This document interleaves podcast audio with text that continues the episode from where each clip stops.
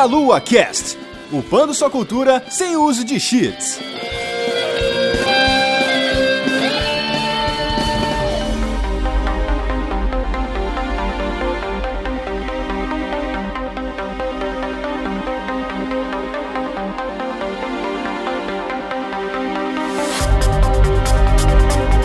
Saudações, queridos ouvintes. Estamos começando mais um Meia Lua Cast. Eu sou o Renato Seveniani. Estou aqui com meus amigos Caio Nobre. Fala, meus caros, cara. Eu ainda tô extasiado com tanta delícia que foi essa BGS, cara.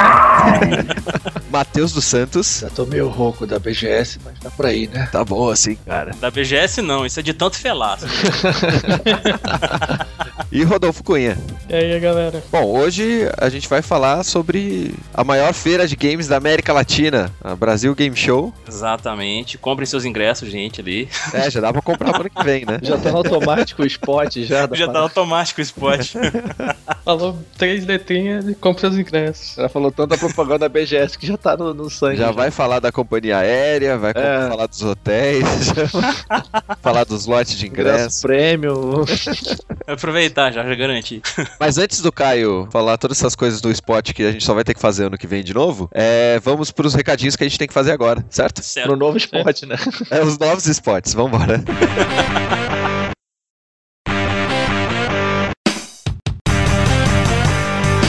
interrompemos então essa delícia chamada Brasil Game Show. Estou aqui com o Rodolfo Cunha novamente. E aí, galera? Vamos apenas dar alguns rápidos recados aqui para vocês. Lembrando que o Meia Lua tem uma nova camisa que a gente estreou na própria Brasil Game Show, né, cara? Sim, nova camisa mais verde do que nunca. Sim, mais verde do que nunca. Agora com o nosso verde autêntico patenteado, né?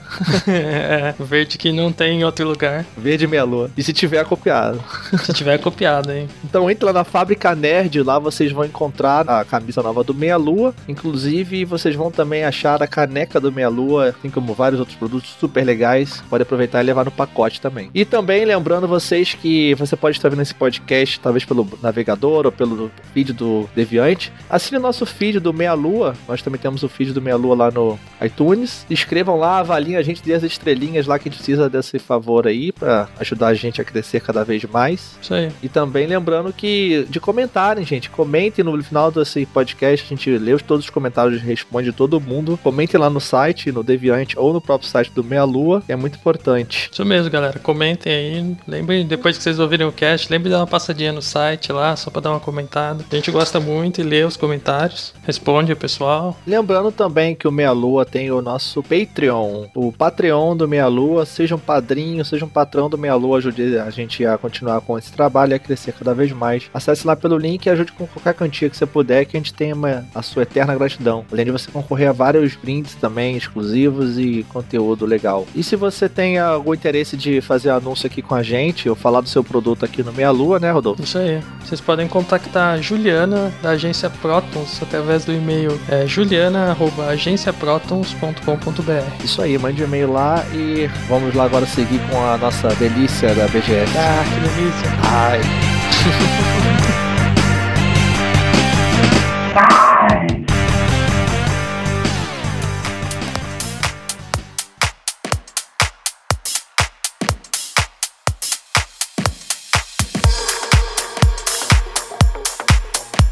Bom, galera, estamos de volta aqui depois desses spot maroto, cheio de recadinhos lindos e maravilhosos. E a gente vai falar da BGS, né? Que é o, o, maior evento de games que a gente tem aqui no Brasil. Acho que a gente podia começar falando do lugar novo, né, cara? Porque antes era no Center Norte e agora é no Expo São Paulo, que é lá na Imigrantes, do outro lado da cidade. Volta ao Center Norte. Volta ao Center Norte, já assim, cara?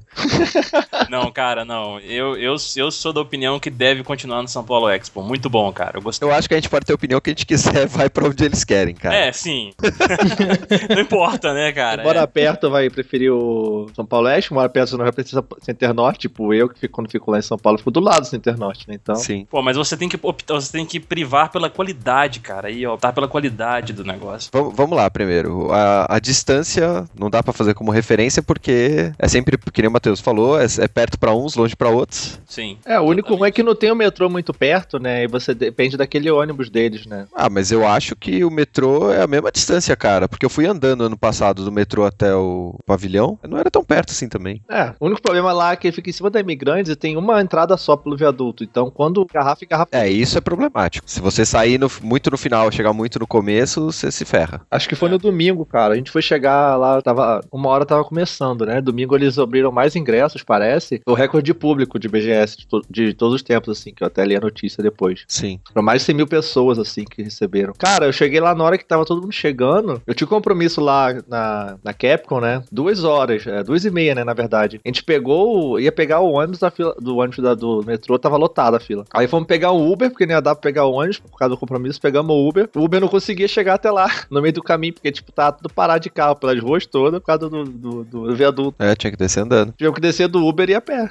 Ah, mas quando era no antigo também dava bastante trânsito. É, dava bastante problema com o trânsito, realmente. Eu lembro ano passado também. Não, dá bastante problema no trânsito lá no Center Norte, É. mas como você tem várias vias em volta dele, onde você pode, sei lá, no mínimo estacionar, sabe, mais longe e ir andando, ou dar a volta por, por trás do, do Center Norte, etc., você tem mais opções de tráfego, né? Ao contrário disso também, cara, motorista de, de, de carro no Brasil, eu não posso falar muito, não, não sou nenhum Vin Diesel da vida, mas motorista brasileiro, velho, é foda, né? Também. É, a regra é simples. Carros autônomos, por favor, venham. né? Venham antes do meteoro, porque eu quero andar de carro autônomo. Bom, de qualquer forma, a, a entrada do, do pavilhão lá foi mais tranquila, certo? Dessa vez, porque o pessoal deu uma, Ó, bem mais, cara. Uma organizada boa lá na, na frente. Tinha quatro portarias diferentes, certo? Quatro portões. A divisão que eles fizeram. A divisão que eles fizeram lá foi, foi, tipo, bem legal, assim. Tipo, tinha uma fila exclusiva pros VIPs, tinha uma fila exclusiva pra imprensa e uma fila pro, pra, pra galera que comprou ingresso premium, né? É, mas, ah, mas assim, tinha, tinham quatro portões. Sim, tinha quatro portões. Se eu não me engano, tinham dois para os visitantes, né? Com o ingresso do dia e tal. Isso. É, tinha um que era imprensa, VIP e etc.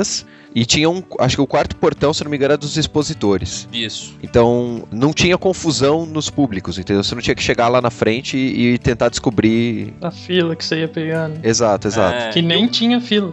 E a organização da BGS ele foi bem legal, porque, tipo, assim que a gente chegou, eu não sei se vocês lembram no primeiro dia, a gente foi chegando, assim, a gente nem perguntou pra galera, não, pelo menos pra mim, já chegou uma moça lá da BGS mesmo, do, do evento, já perguntando, ah, isso é o quê, não sei o que lá e tal, tipo, entregando já aquele, é, o cordãozinho, né, que a gente recebe no primeiro dia, já falando, não, então você é aqui, você é ali, tal, tal, tal, entendeu? Foi bem legal isso também. Uhum. A identificação tava muito boa pra entrada. Sim. A é. entrada foi bem rápida, assim, tipo, não, pega... não tinha nenhuma fila, assim, na imprensa, pelo menos. né? Não, é nenhuma, porra. Mas no, na fila das- dos visitantes, né, que estavam com ingresso padrão ali, tinha fila até eles abrirem o portão, mas não, não tinha fila durante o dia, assim. Até que eles abriam mais cedo, né? O evento abriu uma hora, mas eles sempre abriam meio-dia, alguma coisa assim, já tinha gente entrando. O primeiro dia eles abriram uma hora da tarde, agora nos outros eles abriram tudo antes de meio-dia até, se eu não me engano. É, eu, eu acho isso um pouco problemático. Eu entendo É. o motivo, mas eu acho isso um pouco problemático, principalmente para as pessoas que estão trabalhando lá dentro. É, E o pessoal que se programa também pra, che... pô, vou chegar lá uma hora pra poder, tipo, chegar cedo e, tipo, pegar um ticket do- de um jogo específico É. que tá muito concorrido. O cara se programa todo, chega lá, já entrou todo mundo, se fudeu. É. Não, mas mesmo assim, né? O cara, eu quero entrar a uma, então eu tenho que estar lá, tipo, meio-dia. Na hora que ele chega meio-dia, já tá tudo aberto e ele já perdeu a fila. Já perdeu, é. Sim. nem adiantou. Nesse quesito de abertura das filas, etc., ok, né? Não, tem, não tivemos problemas até onde a gente sabe. É. O pessoal de cosplay também podia entrar um pouco antes pra poder se arrumar, etc. Com o pessoal que a gente falou, né? Ah, sim. Tinha a Cosplay Zone também, um lugar que eles podiam ficar lá pra tirar fotos e tal, ficar mais à vontade. Sim, eles faziam umas apresentações, tinha o DJ lá, era a parte Kinoplex Cosplay Zone, né? Que eu confundi o tempo inteiro no evento com Kinship. É. É, mas inclusive tinha bastante cosplay legal, né, cara? Com certeza. Tinha, tinha uns cosplays bem, bem legais, cara. Bem legais. Exato, Mas eu achei que tinha pouco cosplay esse ano. É, tinha poucas. Não tinha muito. Tinha até os cosplays mesmo do stand, né? Assim, né? Que são contratados, assim. Uhum. Também não tinha assim. É. Não, pô, e os poucos que eu vi lá, cara, eram todos muito, assim, bem trabalhados, cara, bem feitos, assim, tipo, no- lá no stand da CD Projekt mesmo. A- as meninas que estavam lá de Trees, de, tinha uma menina lá de Siri em um dos dias que eu vi também. Tinha, acho que tinha um cara, tinha uns caras lá também, um, um cara de Scorpion que chamou muita atenção, lá, o pessoal até comentou comigo. É, ele tava alguns dias lá. É, geralmente o Sub- o Submarino bota uns cosplay foda lá também. É, Sempre exatamente, cara, muito foda. Tinha uma Jade lá também no Mortal Kombat, que porra. Eu acho que o Scorpion era da Americanas, mas... É, Era, né? americano, não sei. É. É, mas na, na, na Submarino tinha também. E na- no caso da Triss, lá da CD Projekt, trouxeram uma cosplay oficial lá de fora mesmo e tal. É, exatamente. Bacana. Infelizmente não trouxeram o Geralt, né, cara? Aquele cara, ele é o Geralt é, cuspido e escarrado aqui mesmo, né? A Carol que ficou triste, né? Porque eu tirei, É. botei uma foto da E3 que tinha o Geralt lá, né? E o cara é mó famoso, o cosplayer lá e tal. Ela, ah, você me enganou, falou que ele ia vir aqui, não sei o que. Ela tava doida pra tirar uma foto com o cara, o cara não foi. Ei. Bom, acho que da parte de organização a gente pode falar do espaço, né? Que mudou bastante a organização dos stands, né? Onde cada stand ficava. O que, que vocês acharam aí do, desse layout novo do- da feira? Eu gostei, cara, dessa redistribuição nova que eles fizeram. Inclusive, até comentei com o Renato, acho que foi no sábado, acho que no domingo também eu comentei, sobre a questão de, de estar muito cheio e a gente conseguir andar com mais tranquilidade do que no Center Norte, sabe? Aham. É, a principal mudança, assim, perceptível, assim, é que os corredores entre os stands, né, a- onde você a, a, cruza, né, você anda mesmo, eles eram bem mais largos, você conseguia É, ter você um fluxo melhor de gente, assim. Lembra no passado que o do Xbox e da Sony eles eram colados, tinha um corredor assim onde eles ficavam colados e tipo era impossível você passar no meio ali, cara. Sim, sim, porque fica, a Sony e a Microsoft são os principais, né, É. os principais jogos, então todo mundo vai pra lá, então ficava aquela aglomeração toda ali e, tipo, fechava, né, o caminho. Não, não só isso, né? Porque estavam o. Tinham. Se a gente imaginar um quadrado, né? E dividir ele em quatro, em cada quadrante a gente tinha. é, era Warner, Capcom EA no, Uhum. na esquerda aqui. Aí tinha Sony, aí Microsoft e a Ubisoft ou a Activision, uma das duas. Então você ficava um quadrado dos grandes, aonde você não conseguia fazer nada ali, porque tava tudo lotado, várias apresentações e tal. Tipo, É. E disputa de som, né? É, tipo, a so... Sim. é, eu vendo quem bota som mais alto, né? Tipo competição de, de som, de carro, né? De carro, né? Sim, sim. Que bota os caras ali, abre o carro pra cima do outro com aquela capota cheia de caixa de som gigante e ficava a Sony e a Microsoft disputando lá, quem botava o som mais alto. Mas muito legal, cara. Muito bom, assim. A área indie, né, galera? Espaço dela bem maior esse ano, com mais de 70 empresas, não era isso? o pessoal falou em 100, cara. 100 empresas. Em 100, né? Porra, então muito legal, assim. Eles deram um bom destaque para a Indie, muitas empresas legais lá. O espaço da área Indie tava bem legal também. Em momento algum eu, eu me senti tipo, pô, tá difícil andar aqui, nossa senhora. Não, tava tudo bem, assim, distribuído. Não tinha aglomeração de pessoas num instante só. Então foi bem É, legal. uma hora ou outra, obviamente, ficava uma fila, ficava uma aglomeração, né? Principalmente nos que tinham que- stands mais chamativos, né? Tipo Holy Avenger, a própria Kinship, né? Porque ela tinha um VR lá, então dava Ah, pra é. testar VR com o joguinho deles. Sim. E, e alguns outros, né? Que chamavam mais atenção para um grupo e dava uma, uma enchida. Eu acho só que a posição que fi- onde ficava a área indie podia ser um pouquinho melhor, assim. Eles ficavam pela praça de alimentação e pro canto, né? É, então, é, é- é meio assim, o espaço que sobrou foi entre o Xbox e a praça de alimentação. Vamos colocar eles ali. Ah, é. É. Eu acho que como a gente quer fomentar o mercado, né, e estimular os desenvolvedores brasileiros, né, porque a gente tenha jogos nacionais, né, seria mais interessante colocar eles um pouco mais pra frente, entendeu? Em algum caminho que as pessoas fossem meio que obrigadas a fazer, sabe? Sim. É, mas aí não tem jeito, né, cara? Envolve dinheiro, é muita coisa envolvida, né? Não tem como, né, É, cara? prioridades, né? Porque quando eles devem negociar com os stands, né? Tipo Ubisoft, Warner, Sony, Microsoft, que são os maiores, né? Os, os destaques da feira. Aham. Eles devem pedir exclusividade com relação à questão de espaço, né? Tipo, não, eu quero ficar aqui nesse ponto onde todo mundo vai passar e vai me ver. Tipo, uma coisa assim, entendeu? Não, tudo bem. Mas, por exemplo, a gente tinha uma- um pedaço entre o stand da Sony e o stand do YouTube Uhum. que tava vazio, cara. Ah, é verdade. Era aquela pracinha de alimentação lá que tinha quatro cafezinhos É verdade. E só, cara, põe os indies ali, cara. Ia fa- fazer um pavilhão indie bem louco ali, aquele espaço muito. Acho que é maior até do que o espaço que É, os estavam ali. verdade, eu tinha esquecido. E ficaria mais centralizado, entendeu? Poderia ser ali. O Matheus comentou do dinheiro, né? Claro que tem a parte envolvida do evento que tem que pagar o local, então ele tem que cobrar aluguel dos stands, etc. Mas eu acho que daria, entendeu? Uhum. Mas acho que ainda foi melhor do que ficar ali perto da praça de alimentação, que bem ou mal tava atrás da Sony e da Microsoft. Se o cara vai comer, ele vai passar por ali, né? Sim, sim. Porque tinha stand que eu te digo sério, acho que eu fui uma vez lá e só, cara, aqueles do, que o lugar ali era mais longo, mais comprido. É. E aquela parte final lá onde ficava o próprio YouTube Gamer e ficava o. Twitch, a saga. Era muito afastado, cara. Tipo, eu fui lá acho que uma vez só, porque a gente teve que ter um compromisso lá e, tipo, era muito longe pra tu andar até lá. E, no tipo, a entrada ficava distante, a saída ficava distante, a alimentação era do outro lado. Então você não tinha muito motivo pra ir lá. Tipo, a não ser que você quisesse ir lá. É pra esportes, né? Foi o canto dos esportes. É, eu, isso que eu ia falar, eu nem cheirei aquele campeonato ali, cara. Eu sabia que tava tendo, eu sabia que ia ter, na verdade, mas eu não vi em momento nenhum, porque eu não fui lá, entendeu? Eu, eu vi um uma partida do Hearthstone. Pô, agora vai ter a Brasil Game Cup separada, né? Que anunciaram lá na, na coletiva da BGS, né? E o próprio. o- Marcelo Tavares. ele foi anunciou que vai ter uma Brasil Game Cup separada, que eles faziam tudo junto, né? Igual foi esse ano, o ano passado também. E vai ser ano que vem também. Ele falou que mantém o que tem. E vai só que vai ser no Rio o evento e vai ser separado da BGS, né? Então. Vai ser, em, a- vai ser em abril a Brasil Game Cup. É, vai ser um extra, né? E é legal porque, cara, não dá pra você ver tudo. A gente que vai todos os dias, né, como imprensa, cinco dias acompanhar, não tem como você ver tudo, cara. Ima- tipo, imagina a galera que vai um dia só, vai num sábado lotado. Não tem como a pessoa acompanhar campeonato e, tipo, e ver stand de jogar alguma coisa. Ela vai ter que especificamente pra ver o jogo e, tipo, perder a feira. Ela vai ter que decidir, né? Mas são públicos um pouco diferentes, né? Assim como é o público do YouTube, né? É um pouco diferente do público exclusivo dos jogos, né? Da Sony, da Microsoft, da Ubisoft, da Warner, né? Tinha muita gente que tava lá, cara, na BGS pra ver os youtubers famosos que estavam lá, cara. Ninguém tava ligando pra stand ou coisa assim. Eles queriam ir lá pra poder ver Edu, pra poder ver o cara do, do estúdio pirata lá, que eu esqueci o nome dele, o David Jones, o nome dele. O Selbit.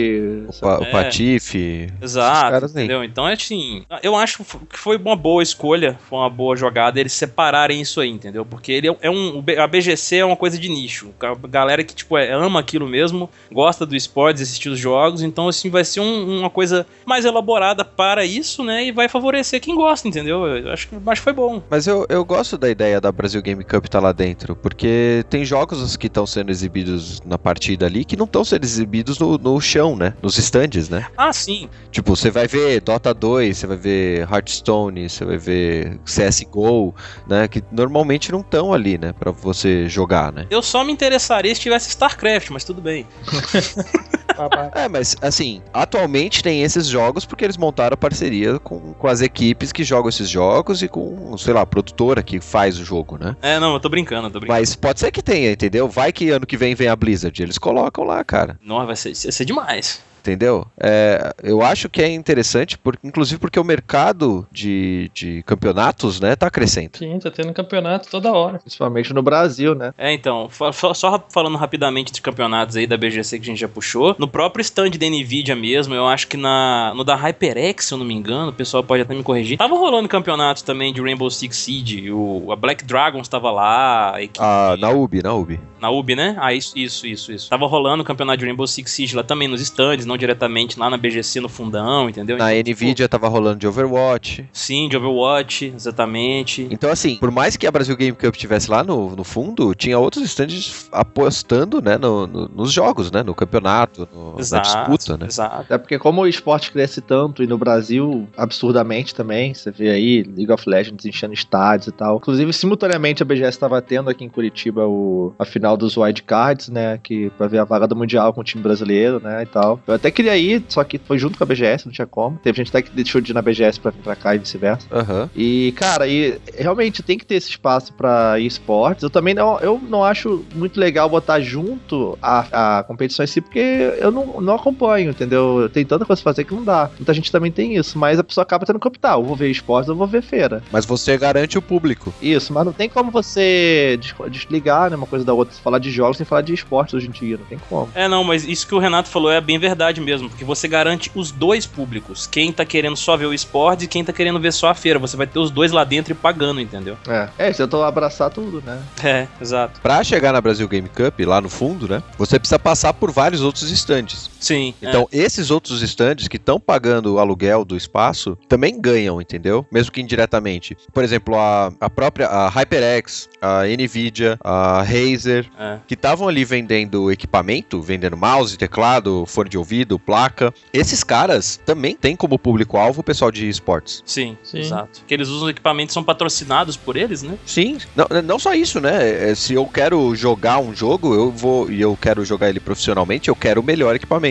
Sim, claro. É. Se eu ainda não faço parte de um time patrocinado, eu vou precisar comprar. Eu vou precisar conhecer os produtos, entendeu? Sim. Ou até mesmo fazer contato com as pessoas que estão lá e para tentar patrocínio pro meu time. Porque a BGS é um lugar também de negócios, né? Sim, sim. Sim, sim. Tanto que na, na parte indie, voltando um pouquinho, tem o espaço do indie meeting, né? Que é pra você fazer suas relações sociais ali, né? Com as pessoas e tentar montar um, um ambiente que seja favorável para o seu desenvolvimento, né? Exato. Muito bom. V- vamos ser babaca, já que a gente tá aqui no, no Meia Lua, é o lugar dos babacas. Exato. A gente pode falar que a gente teve um- uma atenção e um espaço bem mais legal pra imprensa, né, desse ano. Chupa, gente. tô brincando, tô brincando. Isso é, é obviamente bom pra gente, que foi como imprensa, Sim. mas também é bom pro público que tá consumindo as notícias, as informações, as novidades e que não pode ir pra feira, né? É, com certeza. Que a sala de imprensa esse ano tava, tipo, cara, eu, eu não sei estimar o tamanho, mas tava bem maior do que ano passado. Eu acho que a grande vantagem da sala de imprensa esse ano foi as mesas. Foram as mesas. Não, acho que a maior vantagem foi o energético, cara. Olha, isso com certeza me ajudou em alguns dias. Sim. É. Na outra tinha cabo de, de rede lá pra galera? Não lembro. Acho que não, né? Não, acho que não, era só Wi-Fi mesmo, eu acho. É. Tinha aí acho que uns dois pedaços na parede só, Ah, assim, é? mais É, limitado. Tinha tal. bastante cabo de rede e tal. Não, e tinha, e tinha cadeira com braço, a- encosto pras costas, sabe? Tipo, coisas que te dão um certo conforto pra você que tá fech... é, já foi já foi lá, né, no stand produzir sua pauta, voltar e poder publicar sua pauta. né? Sim. Eu, eu achei bacana, assim, o espaço que eles dedicaram ali. E, e, óbvio- e como tem espaço, né, e o, o pessoal de imprensa acabava ficando um tempo maior lá, que o pessoal das assessorias pode não gostar muito, porque a gente parece que não tá trabalhando lá. Uhum. É legal porque a gente teve contato com as outras pessoas da imprensa, entendeu? É, o networking é muito importante, né? Realmente. Sim, e não só o networking pra gente conhecer as outras pessoas, mas tipo, cara, dá um pulo no stand tal, tem tal coisa, tem tal coisa, sabe? Fala com tal pessoa, você consegue um Já acesso. testou tal jogo, tal jogo é legal, vale a pena e tal. É, a gente conheceu realmente muita gente esse ano, cara. Mais do que ano passado até, se eu não me Sim, engano. sim. Porque, porque a sala de imprensa era útil pra você fazer o trabalho, né? Então as pessoas utilizavam ela por mais tempo, né? Sim. E tinha mais imprensa também esse Sim, ano, né? tinha bem mais imprensa. É isso que eu acho legal da Brasil Game Show, sabe? Eles não ficam medingando é, o tamanho do seu veículo, se você é grande, se você é pequeno. Ah, você não merece estar no meu evento. Ah, você merece. É, eles fazem alguns filtros, né? Eu conheço algumas pessoas que infelizmente não conseguiram. Tem que ter, porque senão vai virar bagunça também, né? Ninguém vai pagar ingresso. Mas aí eles foram bem, assim, generosos e tal, e tiveram os critérios muito bons, assim, pra poder selecionar a galera, assim, legal, assim.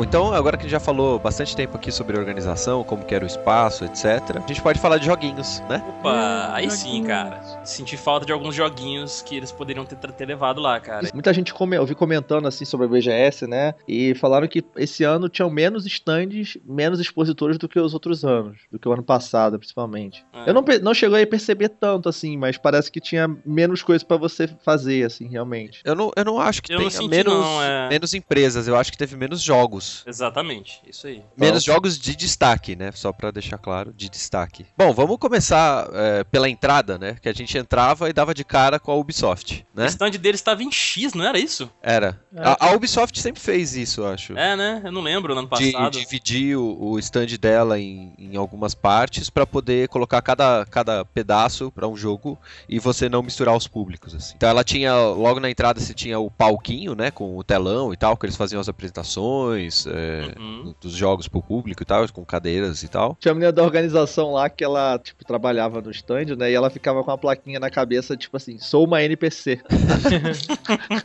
Achei muito foda isso.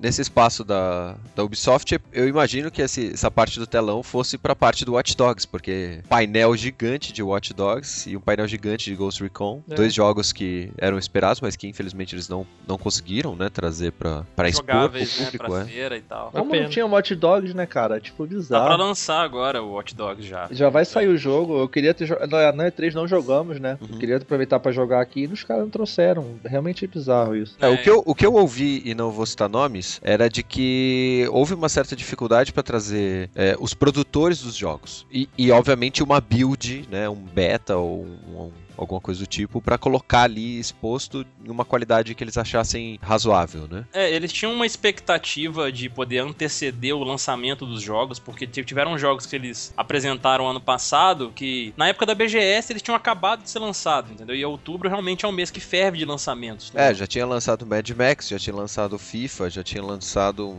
jogos grandes, assim, né? Exato. Então o principal intuito deles era, era tipo, colocar antes, um mês antes, para poder aproveitar e, tipo, trazer esses lançamentos, né? Esses novos jogos antes que eles fossem lançados, mas acabou que não deu muito certo, É, né? porque não, por outro, alguns, lado, né? por outro lado, essas builds também novas dos jogos aí que estão pra sair acabam indo pros outros eventos, entendeu? É, e Isso. tem uma questão de logística também, né? De Sim, você sim. poder falar, é, arranjar visto, por exemplo, para os produtores virem aqui, entendeu? Que não é uma Uhum. coisa muito fácil pro Brasil, né? Ia ter uma apresentação fechada lá na Sony, que a gente foi ver do, do PES e do, do Metal Gear, tá? que ia ser pela Konami lá, mas na Sony. E no- Ah. a gente foi assistir e não teve o Metal Gear. E eu fiquei sabendo que no primeiro dia passaram só o trailer, que já tinha sido anunciado. E dizem as más línguas aí que o cara que ia vir apresentar o Metal Gear teve problema com visto. E por isso que não teve o jogo, entendeu? Ah, mas quem se importa com Metal Gear? É, Metal Com Gear esse- Kojima, né? Com esse Metal Gear, pouca gente se importa, Pouca cara. gente é Exatamente, não tem Kojima mais, então ninguém se importa mais. Te falar que eu tenho uma curiosidade mórbida pra ver esse jogo, assim.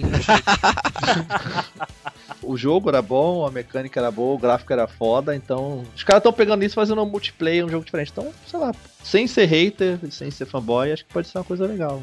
Não pode ser uma total merda, vamos ver. Mas, mas não vamos fugir aqui. A gente começou a falar das dificuldades de trazer os jogos, porque a, a Ubi não conseguiu trazer o Ghost Recon e nem o, o Watch Dogs 2. Mas ela trouxe o Steep, que foi a maior surpresa da E3, eu diria. Não Nossa Senhora. necessariamente positivamente, depende de como você gosta de jogos de esporte. A nova IP revolucionária. É. Eu, infelizmente, assim, como o stand da Ubisoft nos, nos- no, no, no primeiro dia eu não consegui jogar. E nos outros dias estava muito cheio. Na segunda-feira eu consegui jogar o For Honor. Depois que eu joguei o For Honor, encheu. Então, já que você falou do For Honor, vamos, vamos falar do For Honor aí. O For Honor eu testei. Acho que você testou também, né, Renato? O Eu For Honor. testei, eu testei na E3. Ah, foi na E3. Sendo É, então, babaca de qualidade. Né? Sendo babaca, eu fui Eu, É. também, eu também ia falar isso, Renato, mas já sabe, eu depois eu também não me interessei, mas fui ver pessoas que jogaram e parece que tinham multiplayer nessa. Tive até um bate-papo com os nossos amigos do Goldcast aí, a Carol e o Socket, né, sobre o For Honor. Eles jogaram o game no PC, num, nos stands que estavam lá, eu não lembro qual Na exatamente. Nvidia. Na Nvidia, né? É, pra Tinha o For. Honor no PC, né, no teclado e no mouse, e eu testei na, na Ubisoft, que era no Xbox usando controle, né? Eu testei no Ubisoft também. Eles não gostaram, cara, eles, ach... eles, eles não curtiram o game e tal, assim. Mas é porque. Você chegou a ver o pessoal jogando no mouse? É, então, parece que eles tiveram muita dificuldade, né, em usar os controles do teclado e do mouse. E outra coisa, quando eles começaram a jogar no, no computador, eles não tiveram o tutorial inicial que a gente tem no estante da Ubisoft. A gente tem 8 minutos de tutorial minutos de Ubisoft, tutorial. depois 15 minutos de gameplay, multiplayer com a galera que tá lá. Aí, então, assim, a gente tinha uma base muito legal do, do jogo antes da gente começar, entendeu? Aham. E eu curti o For Honor, eu fiquei curioso pelo game. Eu, assim, eu vou confessar que realmente tipo, ele, ele me chamou a atenção, mas eu não tô naquele hype grandioso pelo game, não. Eu tô curioso, realmente. Eu tava no hype antes da E3. Antes da E3 eu tava no hype. Eu também, É, depois que eu então, joguei, aí- decepcionei um pouco também. Aí eu fiquei meio assim, tipo, pô, né? Mas eu vou querer conferir pelo menos a campanha. E o estilo do jogo, cara, eu achei legal, mas eu fiquei- acho um pouco chato a questão da defesa, cara. Que você ter que posicionar sua arma em lugares diferentes, né? Tipo, da esquerda, direita e pra cima, pra você efetuar a defesa. E que em multiplayer isso fica muito, muito quebrado, cara. Porque assim, igual eu jogando lá com o pessoal, se você anda em grupo, beleza, e fica uma partida bem legal, mas assim, normalmente as pessoas podem ser que elas não, não, não vão jogar em grupo com os amigos, conversando no fone pra combinarem as coisas e tal. Rush B. Rush B. É, pô, mu- em muitos momentos lá jogando com os caras, eu, eu tava lá, assim, a galera do meu time toda maluca, correndo um, um pra cada canto, juntava dois caras em mim, eu não conseguia fazer nada, cara, não tinha como, entendeu? É, mas isso aí é um- uma coisa meio real também, né? Enfim. Não, é, real, mas, pô, mas isso, não- ele não te dá possibilidade nenhuma de, de sair fora disso ali, entendeu? De ao menos conseguir se defender mais tempo contra dois, dois oponentes. Eu não, eu não falo isso como um ponto negativo, não. Porque realmente é real isso aí. Juntou dois negros você não aguenta realmente, né? Mas é, o sistema de defesa atrapalha nesse sentido, eu diria. Todo mundo ataca pela direita, cara. É um inferno. É. Todo Mas, mundo assim, ataca pela ah, direita. Agora, elogiando o game, eu gostei, assim, do o, pô, a- o estilão dos personagens, né? O viking, o cavaleiro e o samurai, né? Que Isso. tem. Sim.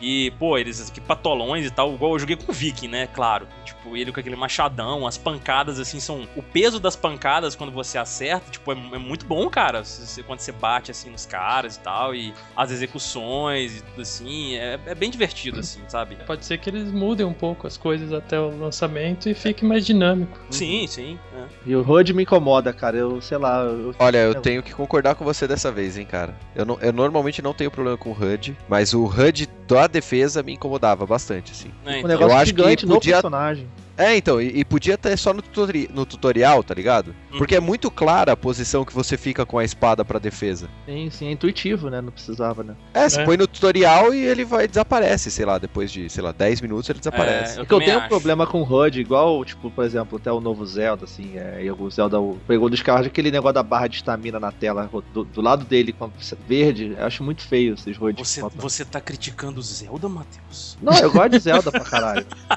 Mas eu acho, eu acho que aquele HUD não é necessário, cara. Bota Dropa, dropa o Matheus a ligação. Dropa aí, gente. Ah, não, gente, desculpa, mas o cast continuar com três pessoas, tá?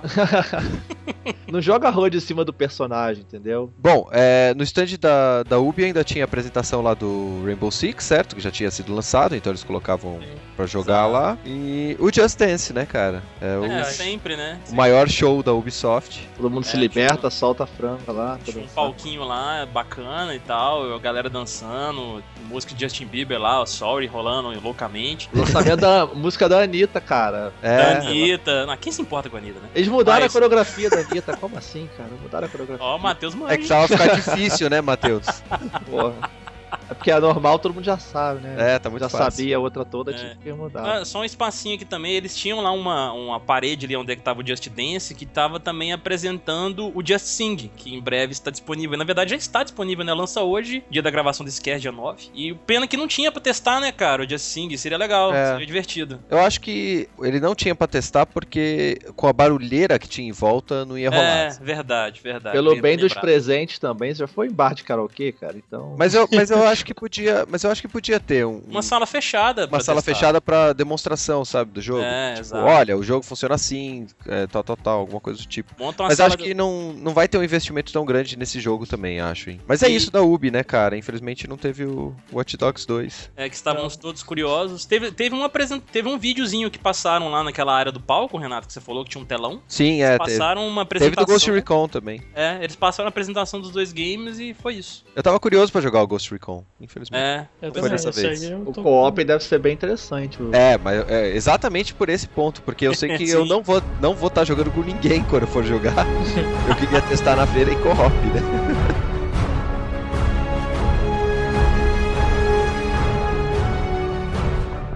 Bom, do outro lado do corredor ali, a gente tinha o stand da Warner, né? Que era a Warner Distribuição, né? Digamos assim. Então tinha jogos da Warner, da Capcom e da EA. Sim, E o Caio testou Resident Evil 7, né, Caio? O que, que você achou do Resident Evil 7? exato, cara. A gente teve uma demo, a demo nova do Resident Evil 7 disponível apenas pra imprensa jogar lá, que era a Lantern, né, o nome da demo. E, cara, eu curti, eu gostei, assim, é, é bem tenso, né? É, Caio. Eu não, é. não, não tava tenso, não, cara. Tava achando É. engraçado. É Tava lógico, achando filha da engraçado também. É, filha da puta. Vocês estavam tudo só observando lá enquanto eu tava me fudendo com aquele fone no ouvido, entendeu? Aquela, aquela, aquela velha maluca com um capiroto no corpo correndo atrás de mim o tempo inteiro. Correndo não, porque ela tava andando, né? Ela tava bem generosa, mas ainda assim. Ela ficava falando no meu ouvido, falando que ia me usar de adubo pro jardim, essas coisas, é tenso. Mas eu achei interessante, cara, assim, o pessoal tem criticado muito a questão da do, do jogo ter mudado o estilo pra primeira pessoa. Eu não, não acho isso um ponto negativo, eu acho que pode vir agregar mesmo pra série, até mesmo pra games que são de terror, assim. Tipo, pega exemplo como Outlast aí, ó, é, que é em primeira pessoa também, tipo, deixa muito mais tenso e tal do que um jogo em terceira pessoa. E achei legal ele- o trabalho de som que eles tiveram também, assim, no, no game, que te deixa realmente bastante tenso. Quando. É uma coisa que eu até comentei com o Fábio, né, que é o gerente de relações públicas da Capcom lá, que quando você. Quando ela, a moça tá falando com você, a dona lá do capiroto, tá falando, se ela tá vindo pela esquerda e falando, você só ouve no fone da esquerda. Na direita só ouve pela, da- pela da direita. Quando ela tá no centro, você ouve pelos dois, entendeu? Assim, o trabalho de som tá bem bacana, entendeu? Tipo, isso, eu acho que isso aumenta ainda mais a tensão quando a pessoa tá jogando. O trabalho de iluminação tá bem legal, as partes lá que são escuras, eu tomei susto, eu tomei susto naquela porra, entendeu? Então, assim, eu fiquei bem curioso, eu comentei até com o Fábio também isso, que eu fiquei curioso pela história do game, porque não tem nenhum dos personagens que a gente tá acostumado a ver na série aí, os principais, uma história, um enredo totalmente novo, apesar de ser no mesmo universo, eles não ignoram tudo que aconteceu. Então eu tô bem curioso, eu vou querer jogar, vou me fuder, mas eu vou querer jogar. Uma, uma pergunta, eu joguei a demo que tá na PSN. O quanto diferente ele tá, o jogo? Tipo, não história, né? Mas ah, Cara, dá, dá pra notar a jogabilidade, dá pra notar gráfico, alguma coisa do tipo? Você acredita que eu não joguei a demo, a primeira demo? Não, é, o- é o mesmo. Ah, jogo. Caio, É é uma vergonha, velho. Ah, Cara, ficou com medo. não tava em evento e tava só na PSN e eu pô, consegui fugir, eu fugi, cara.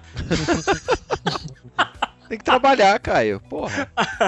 É o mesmo jogo, pô. A coisa é que essa demo ela é baseada no. Essa última da Lantern, né? Baseada no último trailer, né? Que teve da. que lançaram há pouco tempo. É como se fosse uma- um conteúdo das fitas cassete, que elas vão funcionar como se fossem os files do jogo, né? Sim. Então você vai jogar o file, né? Basicamente isso que vai É ser. bem legal, em vez de você ter que ler, você vivencia ele. Isso, você vivencia como se tivesse jogado aquela fita no que, é o que aconteceu naquela gravação. É, eu gostei Exato. muito dessa ideia, cara. Achei muito É legal. bacana isso aí, não tinha manjado. É. Essa foi a ideia do Lantern, né? A demo. Isso, Ela o é Lantern, assim. ele é uma das fitas, inclusive, e mostra Exato. outra situação com outro personagem, então é um jeito de contar também a história com vários pontos de vista, né? A demo é interessante, ela é de stealth, né? base- Diferente do outro, você tem que ficar fugindo da véia. E tem uma parte que usa a luz que você faz um puzzle bem legal, que tem que fazer um puzzle de perspectiva, mexendo o objeto pra fazer uma sombra, né? É, achei bem legal isso aí também. O Fábio falou, né, que esse, esse- essa demo que tava na Gamescom e que veio aqui pra BGS é um pedaço realmente do, do jogo, né? Diferente da primeira É. demo que tá na PSN, que não tá no jogo, esse daí é um, um pedaço do jogo. Então eles tiveram que modificar algumas coisas e tal pra não dar spoiler da história. Pra quem tiver mais dúvida, né, a Monique, né, do Resident Evil Database, tava lá no palco da Warner lá, fazendo Sim. atividade de palco, foi bem legal, muito orgulho dessa menina. e aí a gente fez a entrevista lá também, né, que tá lá no canal da, da Monique, foi com o Fábio, e falou outras coisas todas aí, inclusive sobre o Resident Evil Remake do 2, que vai sair mesmo, não, não esqueceram o remake do 2. É. É, inclusive E o é nosso isso vídeo aí. geral também, cara. Tem um, vai ter uma entrevista com o Fabão aí, vocês vão poder conferir no nosso canal do YouTube. Sim, O próximo jogo da, da Warner ali que seria o Batman Arkham VR. Esse é foda, hein, esse é foda.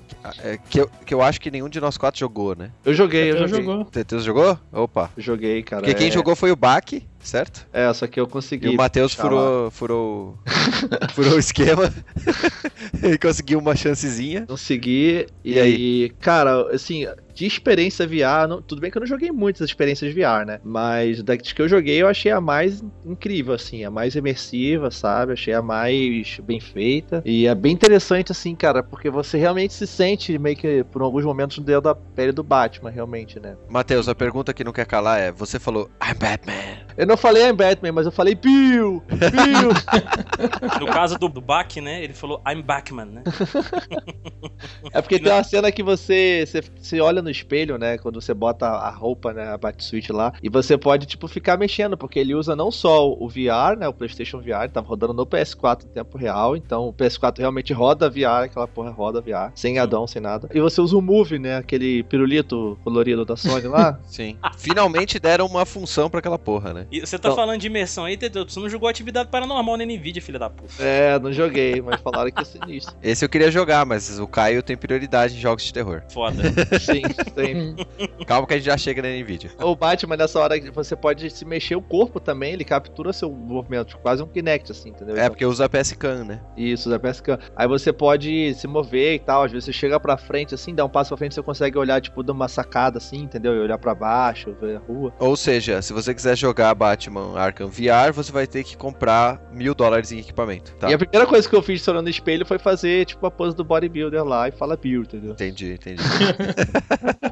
Caramba, velho, descaracterizando o Batman. O único problema de VR, cara, é que VR é um negócio que é muito legal, interessante, mas eu não sei se é tipo um novo Kinect da vida, um novo Wii da vida. Ah, com certeza, cara. Eu acho que a tecnologia é boa, ela tá funcionando, mas é muito é, engenhoca pra você botar. E eu não sei se isso é uma experiência interessante. Você joga no evento, beleza, show. Mas isso vai render um jogo de 6 horas, entendeu? De 10 É. horas de gameplay. Supostamente o Batman Arkham VR vai ter apenas duas horas de gameplay. Mas o PlayStation VR ainda é o mais barato de todos, né? E o PlayStation 4 já roda o VR, então é o mais acessível no momento, né? Uhum. Se você quiser saber mais de VR, tem o nosso cast de VR aí também. Sim, com É, certeza. três a gente falou É. também sobre VR. Bom, pra fechar da Warner tinha o FIFA, né? Que é da, da EA. Aí, Renato, você conversou com um cara lá, hein? Conversei com o cara e eu joguei o, o modo jornada, cara. E eu gostei Sim. do modo jornada. Eu achei que foi uma boa adição a um jogo de futebol, assim. Conta pra nós. O do modo história, não, né? O modo, é, o modo história, o do Hunter lá. Achei maneiro isso. Então, o que acontece no. Eu vou falar do modo de jornada porque o resto é tudo igual, tá, gente? É. É FIFA e ponto. Ah, o modo carreira, né? Que é aquele que você monta o seu time, evolui ele, vai jogando os campeonatos e tal. Você pode jogar com times brasileiros agora, o que é uma novidade. E eu acho bacana, porque aí você não precisa ficar gritando Milan, Milan, qualquer coisa do tipo.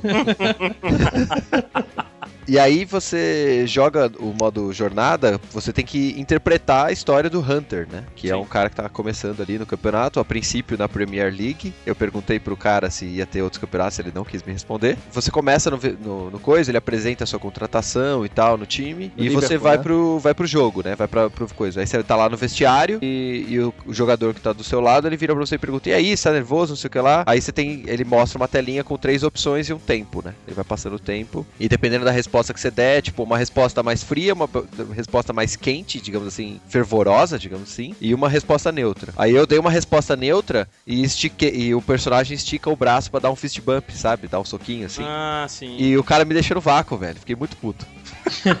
Tô dizendo que FIFA virou Mass Effect, né? Você escolhe. Então, o esquema de seleção de, de coisas, eles basearam na mecânica do Dragon Age Inquisition. Que é da BioWare também. Que é da BioWare. É Frostbite, né? Eu achei bacana isso, porque. E aí você vai pro jogo, você pode optar entre jogar como time inteiro ou jogar só como jogador. Eu optei jogar só como jogador pra ver como que é o modo história. Não quero jogar o jogo normal. E aí você começa no banco de reserva e fica, fica ele filmando a torcida, filma um ou outro lance do, do jogo. E aí, tipo, tem o gol, e aí você levanta pra comemorar com o resto do time. Aí o outro time, o time adversário faz um gol e você fica puto, bate no banco e tal, não sei o que lá. E aí o técnico te chama pra você poder entrar no jogo no finalzinho e tentar é, desempatar, né? E aí o técnico te chama, você, tipo, mostra o cara lá tal, recebe as, as instruções e você novamente tem lá as decisões, né? Faça isso, faça aquilo. Ah, tá muito legal, tô muito nervoso. Você dá umas respostas e vai pro jogo. E aí você tem as missões, né? Pra cada jogo ele vai te dar uns- um conjunto de missões ali, tipo, o da, desse primeira partida era vem, é, vire o jogo, né? Pra você ganhar, é, dê uma assistência e impressione o treinador. E aí você tinha que jogar bem e tal pra poder sair do vestiário. Infelizmente eu não consegui é, terminar a partida pra poder voltar porque a gente tinha que fazer a- as entrevistas. Mas eu, eu gostei bastante da, da experiência de jogar o FIFA como, como um modo história, assim. Eu achei bacana, eu achei uma boa adição, assim. É, é um, Vai ser- é um novo recurso pro game que tava precisando também, né, cara? eu acho que ele vai aumentar bastante a longevidade do jogo pra quem joga single player. Porque quem joga o modo carreira e você monta o seu time e tal, não sei o que lá, depois de, sei lá, três temporadas jogando, seu time já tá tão incrível que, tipo, você ganha de todo mundo, não tem graça nenhuma mais, né? Aí, obviamente, tem a galera que vai jogar online, né, e debulhar as pessoas que são ruins.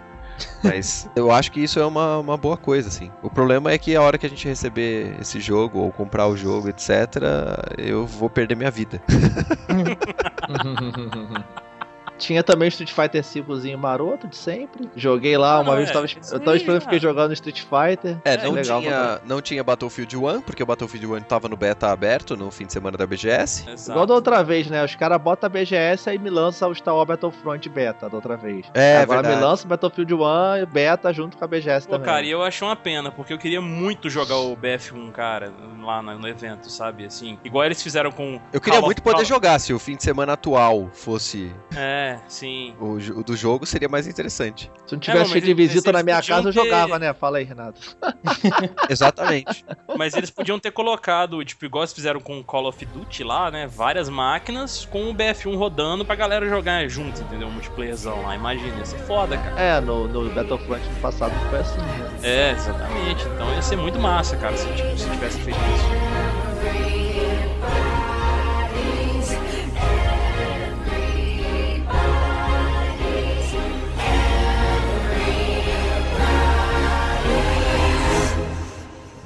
Seguindo ali, a gente vai pro stand da Nvidia, Yep. Aí é stand do VR, né, cara? É maldição.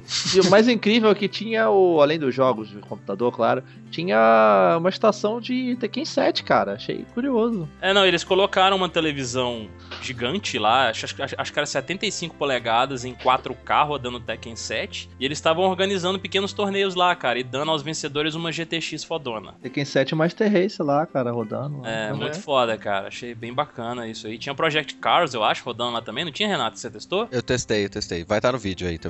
É, É. Vocês vão ver eu capotando o carro, virando, batendo no muro. Ó, ano passado Porque eu dirigi os carros não capotei não, hein. É, então, eu- sobrou pra, pra eu testar, cara, e tipo, sei lá, eu, eu, eu não gosto muito. Eu acho que pra, pra esse esquema de simulador dá uma exagerada, assim, no, na dificuldade, sabe? né, tivemos aí os VRs da vida, que dominaram o stand da Nvidia, e eu tive o prazer de testar um jogo e o desprazer de testar um outro, né? O primeiro que eu testei, cara, foi um jogo de boxe lá, muito legal, cara, eu achei bem divertido, até falei com o Renato depois que eu joguei. Sim. Fiquei suado pra caralho jogando aquele negócio, porque assim, Era, era um punch-out VR, né? Exato, Isso. um punch out VR. Porque assim, você. Você tá lá no. né? ringue de boxe, você tem seu adversário lá e tal. E quando você vai aplicar os golpes, a força que você utiliza pra aplicar o golpe é a mesma força que você atinge o seu adversário. Então, tipo, bater fraquinho, ele vai bater fraquinho, não vai causar muito dano. Mas se você, tipo, der um, um cruzado, assim, que, tipo, normalmente tem mais força, tem mais potência, aí tipo, vai acertar mais forte o seu adversário. Então, assim, pra quem quer perder peso e precisa como eu, é um bom exercício. Caio, Kinect. Tem É, a Kinect, mesma coisa, cara. cara. É, isso eu preciso, eu preciso ter um aqui. Eu tenho a, a, a PSCAN, eu vou começar a jogar Just Dance 2017 pra deixar. Não vai, a gente não vai mandar o jogo pra você, cara. Você não, você, você não faz as lives, não faz nada no bagulho. Eu, eu, que isso? Como assim eu não faço nada? Que, que heresia. Mas aí, tipo, achei bem legal, cara, o jogo de boxe, bem divertido mesmo, assim, me surpreendi. E depois esse, esse filho da puta desse host nosso aqui e a Vanessa, maldita, que não tá aqui hoje, me fizeram testar a atividade paranormal, cara. Nossa. Que delícia, Nossa. cara. Que delícia, né, Renato? Melhor, melhor vídeo. Melhor vídeo. Caraca, velho, é sério. eu- eu- Tinha uma menina, tadinha, eu fiquei com dó da menina. Ela tava dentro da sala comigo, né? Porque fica uma pessoa pra poder te instruir no que, que você tem que fazer, né? É, eu- e eu, a Vanessa, é, atrás da porta de vidro ali pra não atrapalhar os sensores do, do HTC Vive ali, né? Exatamente, exatamente. E filmando, né? Filmando, óbvio. Vocês É. vão ver aí, vai ter no, no vídeo No geral vídeo. e vai ter um gameplayzinho maroto aí que eu tenho certeza que o Caio vai deixar Claro, eu vou. eu muito vou fazer melhor do que a minha experiência ao vivo. né?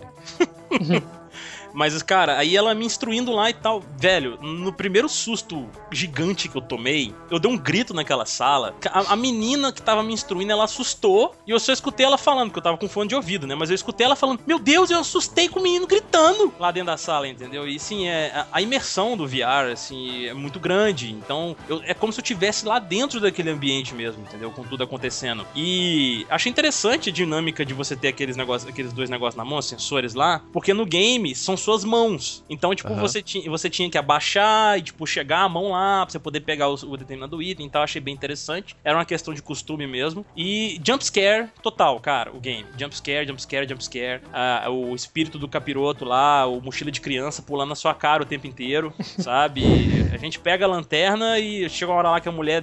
Chega uma menininha descendo da escada, toda ensanguentada, e se vira de lado, pula um bicho na sua cara. O, acho que o final foi o mais interessante, né, Renato? O último susto mesmo. Porque desceu um tanto de móvel da escada em cima de mim, assim, que realmente parecia que tava caindo em cima de mim por conta do VR. Particularmente, eu não olhei o que tava acontecendo no jogo, cara, só tava dando risada. Você tá dando risada, né, filha?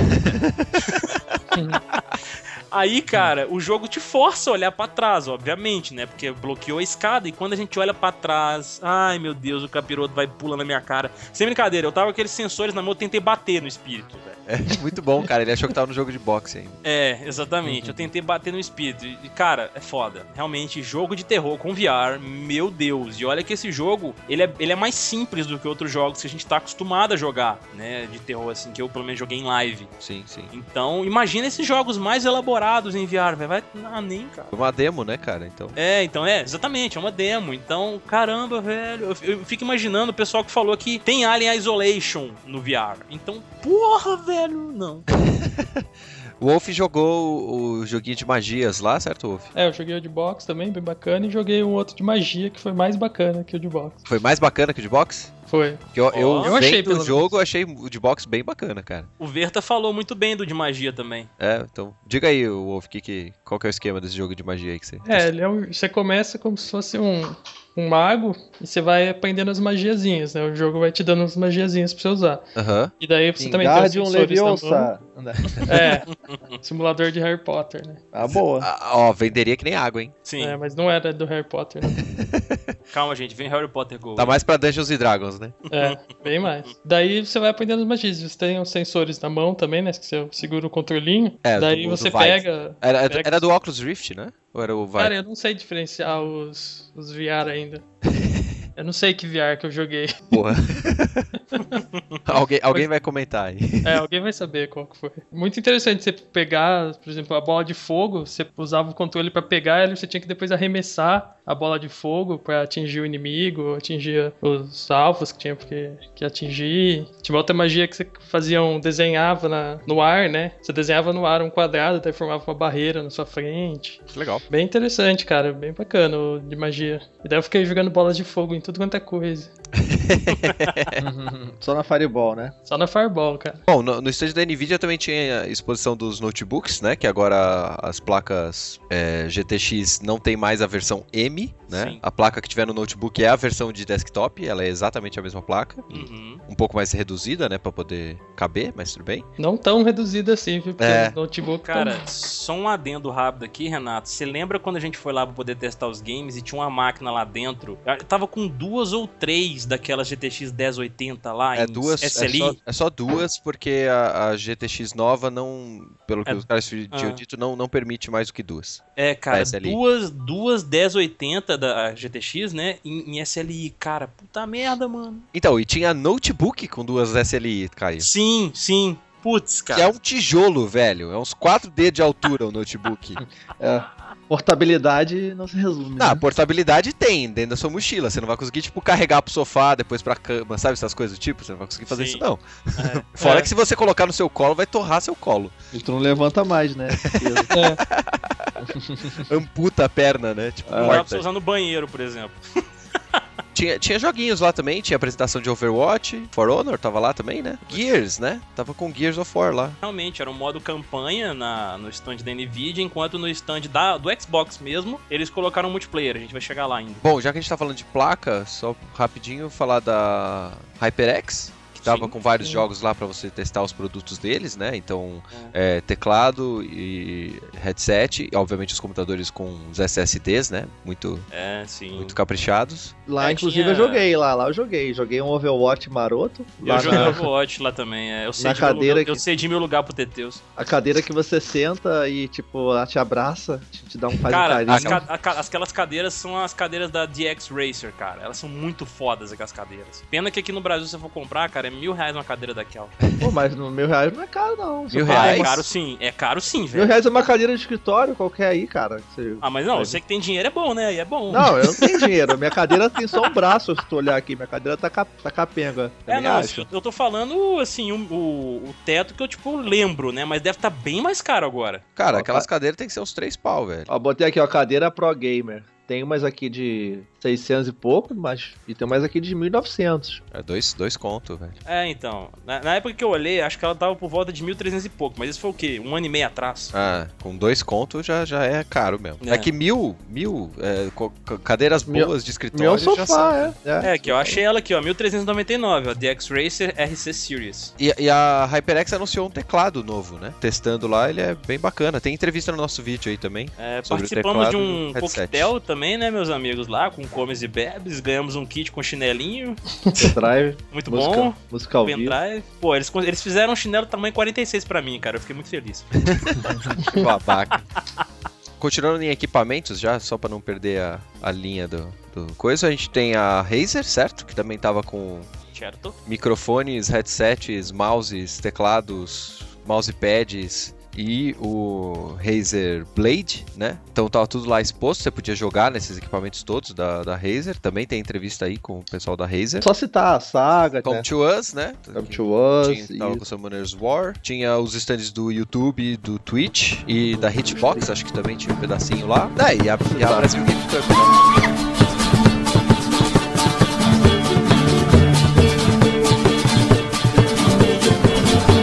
Bom, aí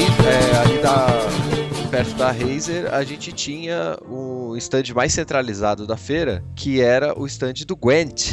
Ah, Sim, Gwent. Olha aí, ó, CD Projekt Red lá, garantindo uma presençazinha aqui na, no evento. Muito foda. Sim, um stand gigante pra um jogo só, o que eu achei impressionante. Nossa, Achei a CD muito Projekt foda, Red cara. tem muito dinheiro, cara. Eles estão com muito dinheiro, cara. É um Eu jogo, tipo, demais. que é um jogo pequeno, né? O Gwent. Mas eu gostei muito do cuidado que eles tiveram com a construção do stand deles, cara. E, tipo, todo aquele clima ali no centro, daquelas mesas com os computadores, os Parece uma players um de taverna, frente né? outro. Parecia realmente, exatamente, Renato. Parecia uma taverna, cara. A- a- a- eles, você se inserir naquele, naquele ambiente, naquele mundinho que todos nós tivemos a oportunidade de jogar, pô, foi muito bom, cara. Muito gostoso. Eu roubei uma coroinha deles lá, mentira. Não roubei É, porque eles estavam dando, né? Isso. E se você jogasse também já podia garantir a sua key do beta, né? Pra você participar do beta. do É, jogo. você terminava de jogar, na saída eles te, te davam um card, né? Uma, uma ilustração. Sim. E você podia preencher no tablet lá o seu e-mail pra poder receber o- um convite pra testar o beta aberto. Exatamente. Muito bom, cara. Achei bem legal. É, deve Perdi ter horas no Witcher jogando Gwent, cara. Vou jogar com certeza. Só tem que ver que eu tenho que largar o Hearthstone pra jogar outro jogo de carta, né? Aí é Ah, não, não. Mas eu no, no Witcher eu não fiquei jogando Gwent, não, cara. Gwent Que era um isso, saco cara. dentro do? Witcher. Porra, Não. joguei demais, cara. Eu fiquei Nem, puto não. porque ca- acabaram os NPC pra poder jogar, porque eu tinha jogado com todos já do jogo. Ó, nesse, Gwen- nesse jogo do Gwent aí eu não fiquei jogando Witcher não, velho.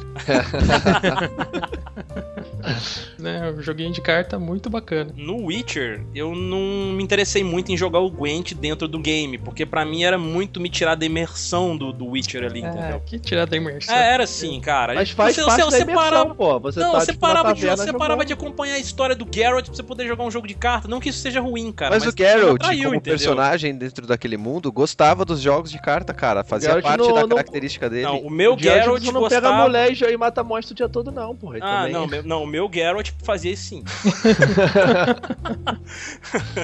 O, meu, o meu Geralt ficava correndo atrás da Triss e da Yen, caçando monstros o tempo inteiro. O seu era É- só o Geraldão mesmo, é isso? É o Geraldão, exato. Talvez. Geraldo Mas Safadão. assim, não, eu, eu falo assim, mas é porque eu não falo mal do Gwent dentro do game, mas realmente só não me atraiu, entendeu? Eu- mas eu fiquei muito interessado em brincar com o Gwent agora que ele tem um jogo independente do game Witcher, entendeu? Vou, E- vou falar que a minha sensação jogando ele é muito mais. é- é- o Gwent é mais divertido que o Hearthstone, cara. É, são jogos de cartas, cara. É, é que ele é um aquele jogo de, de carta que tá acostumado, Magic, Pokémon e tal. É tipo, é um batendo no outro. O Witch ele é diferente, né? O Gwent lá, ele É o é. estilo dele. É como se fosse uma guerra, você monta suas armas de, de, de curto alcance, suas, É igual o suas armas de Spellfire. Isso é interessante, que é diferente a mecânica dele e tal. Tem um lance de estratégia bem grande. É legal, vale a pena testar. CD Projekt Red é a melhor empresa que tem atualmente, de longe, assim. Não. É a que dá mais atenção pros jogadores, com certeza. Cara, é a empresa É, que tem mais é carinho. dá mais atenção público, pros cara. jogadores e carinho com o público, sim, mas eu não acho a melhor. Você acha que é a Blizzard, né, Kai? Claro. Mas a Blizzard não tá na BGS, então a gente não vai falar dela. Mas é, vamos falar então agora dos dois stands gigantes, onde a maioria das pessoas vai, onde tem a maioria dos AAA, Sony e Microsoft. E a gente vai começar pela Sony. Horizon, só isso, acabou. Pronto, próximo. Pode ir embora, né? Próximo. Fila gigante, só isso. Pronto, vai embora. Next. É, exato. Filas gigantes no, no stand da Sony, principalmente no Horizon e no Call of Duty. No VR também, né? Porque eles trouxeram mais estações de VR. Poucas estações É. pra, Mas pra é- pensar. Eu não, eu não fui testar os VR da, da Sony, porque É. os jogos que estavam lá não me, me chamaram a atenção. É, é jogo genérico, né? Tinha um joguinho de terror lá na Sony, me safei, hein? É, Olha, esse Caio, que liso. né? Tinha um tal do Wayward Sky que parece interessante. É um dos únicos jogos de VR que eu achei que parece realmente um jogo, não uma experiência, entendeu? É, mas eu gostei o fato de que a Sony, que tá investindo pesado no VR, né? Ela tenha trazido pra BGS bastante coisa de VR pra testar, né? O stand da, da Sony tava com o Horizon e o Call of Duty, mas ela tinha alguns outros jogos, né? Tinha o Final Fantasy, tinha alguns jogos Tinha menores. indies brasileiros também, tinha uma parte pra indies brasileiros, né? Sim, sim. Tinha o pode- 99 Vidas, tinha o Ninjin, tinha mais um que eu não É. me lembro agora. Vai estar mais detalhe, a gente Bound, conversou lá né? com a galera. O Bound, é, o, Ba- é. o Bound ele não é brasileiro, É. né? Ele já saiu, que é sensacional o conceito dele também, que você joga com a bailarina, de um tipo, um cenário bem de arte abstrata, assim, é muito interessante. E, E o 99 Vidas a gente conversou lá, né, com, com o Bruno Carvalho, com o pessoal lá também. né? A gente encontrou outro dia o Jurandir, o Evandro. Vai ter entrevista depois também, né? Mais detalhado. Ah, e teve as portas fechadas, né? Do Sim. Last Guardian, do Sim. Detroit e do Horizon. Fala, vamos falar do principal game da Sony aí, o Horizon. V- Vou falar do Não. principal game da Sony que a gente tem que se livrar aqui do elefante que tá na sala, que é o Last Exato. Guardian. Vamos jogar ele fora. Não, cara, não fala isso não, cara. Então, mas você perguntou Mas, pra eles por que, que o gráfico de Play 2 vai ficar mantido lá? Cara, eu fiquei meio com uma vergonha ali, assim, porque, tipo, era pra todo mundo, tava aberto pra todo mundo, era só, tipo, você entrava a imprensa de horário marcado, e ficava, tipo, a galera entrava depois. E entrava um pessoal sem noção, tipo, criança, sei lá, e fazia umas, tipo, tava o produtor ali, gringo do jogo, os caras faziam umas perguntas, tipo, sem noção, sabe, assim, Uhum. tipo, caraca, que merda. É o risco, né, da coisa. Você quer É. lotar a sala pra não ficar feio pro Porque não tem tá- filtro, né, cara? O cara fala o que quer, foda-se. Te perguntaram lá, tipo, ah, o gráfico tá meio esquisito, vai ser assim mesmo o jogo? Ou, vocês vão fazer alguma coisa? O cara perguntou lá também. Parece ok? Parece. Cara, o jogo é o que eu esperava. O jogo é isso. É um jogo que é a aventura do. O jogo é o que você esperava há 10 anos. É, o jogo é isso. É, você vai jogando ali, você é o relacionamento seu com o bicho, quando vocês estão entrando nos desafios, é uma mistura do Ico com Shadow of the Colossus, né? É isso aí, cara. Vamos ver. Eu vou jogar, eu quero jogar. A melhor, melhor definição: Last Guardian. É isso aí. Eles, eu acho que eles ficaram meio com receio mesmo de trazer uma demo jogável e a galera detonar na feira, cara. Não sei, não sei, O realmente. cara jogou os primeiros 30 minutos ali do jogo, né? Na nossa frente. Mas, né? é, assim, eu, eu não gosto do Shadow of the Colossus, já falei isso algumas vezes. É, eu não joguei o Ico, mas pelo que eu entendo desses dois jogos, eles são os jogos de imersão, no qual você tem que prestar atenção na história, você tem que jogar ele com calma, prestar atenção e tal. E isso não dá pra fazer na feira, entendeu? Eu ia falar que o jogo ele é minimalista, só que Shadow of the Colossus não é um jogo minimalista, né? Entre aspas. Ele é minimalista, cara, são 16 Não, não. chefes, é um jogo de luta. Não, eu tô brincando que é um jogo minimalista, porque são detalhes, coisas sutis que fazem o jogo ser o que é. Só que, tipo, é um jogo que tem bicho gigante, né? Ah, Tipo, sim, sim. Mas é, é isso, o jogo é, é o arco, né? Que vai Aham. Tá ali e tal. Fumito Ueda, pra mim, o cara é, tipo, muito. É um gênio, o cara é um artista mesmo fazendo jogos. Eu acho isso foda. Então, tô curioso pra ver, cara.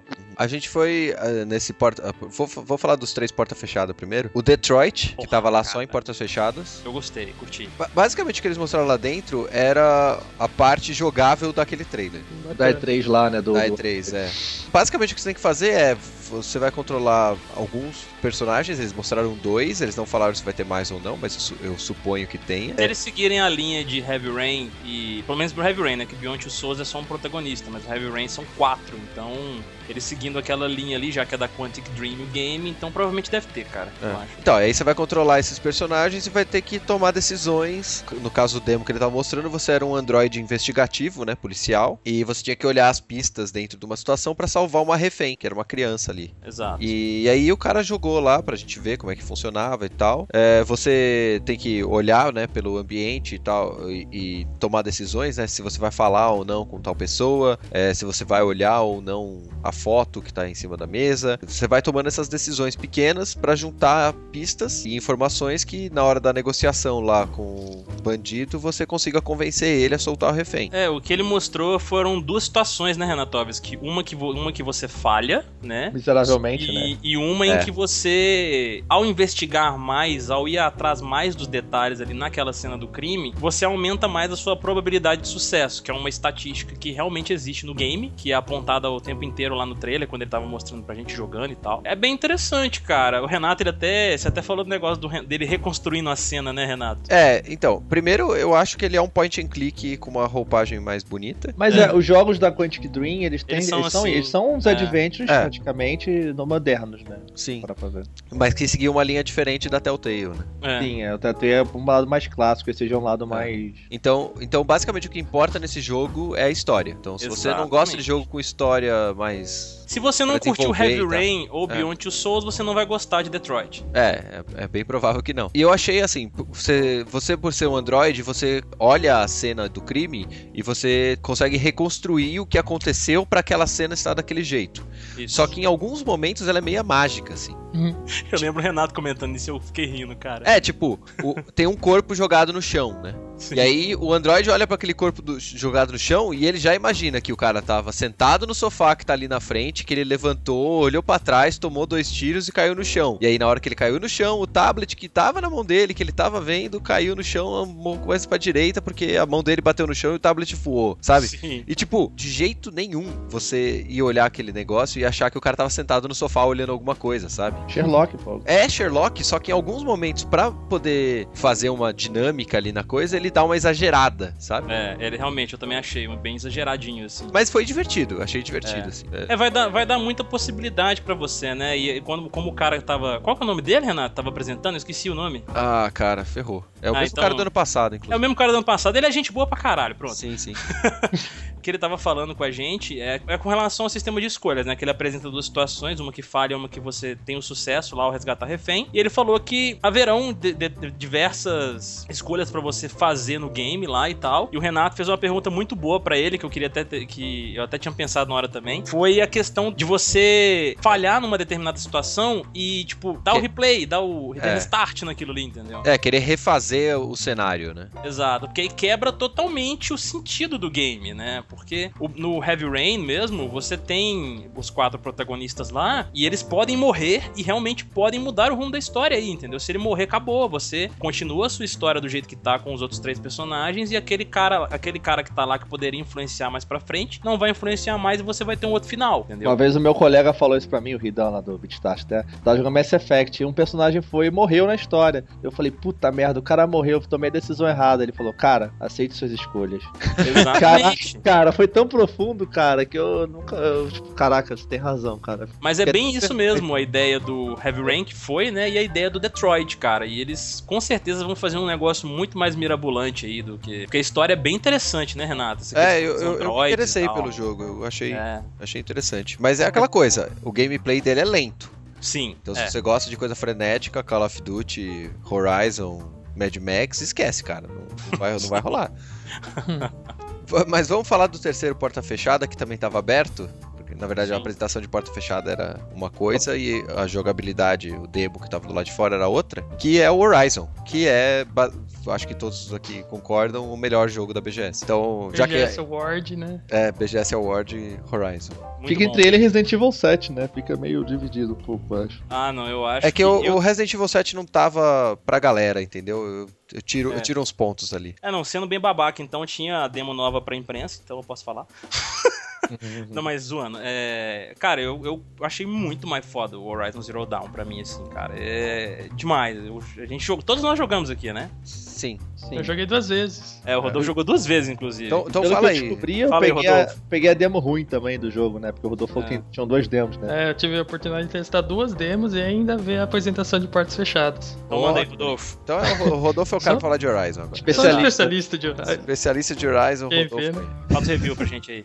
Pra quem não, não sabe nada do jogo, pelo menos na E3 você viu, você vai lembrar que é o jogo da menina ruiva, que tem uns dinossauros máquinas. O E Berta fica maluco, cara. o Verto ficou maluco com a menina ruiva.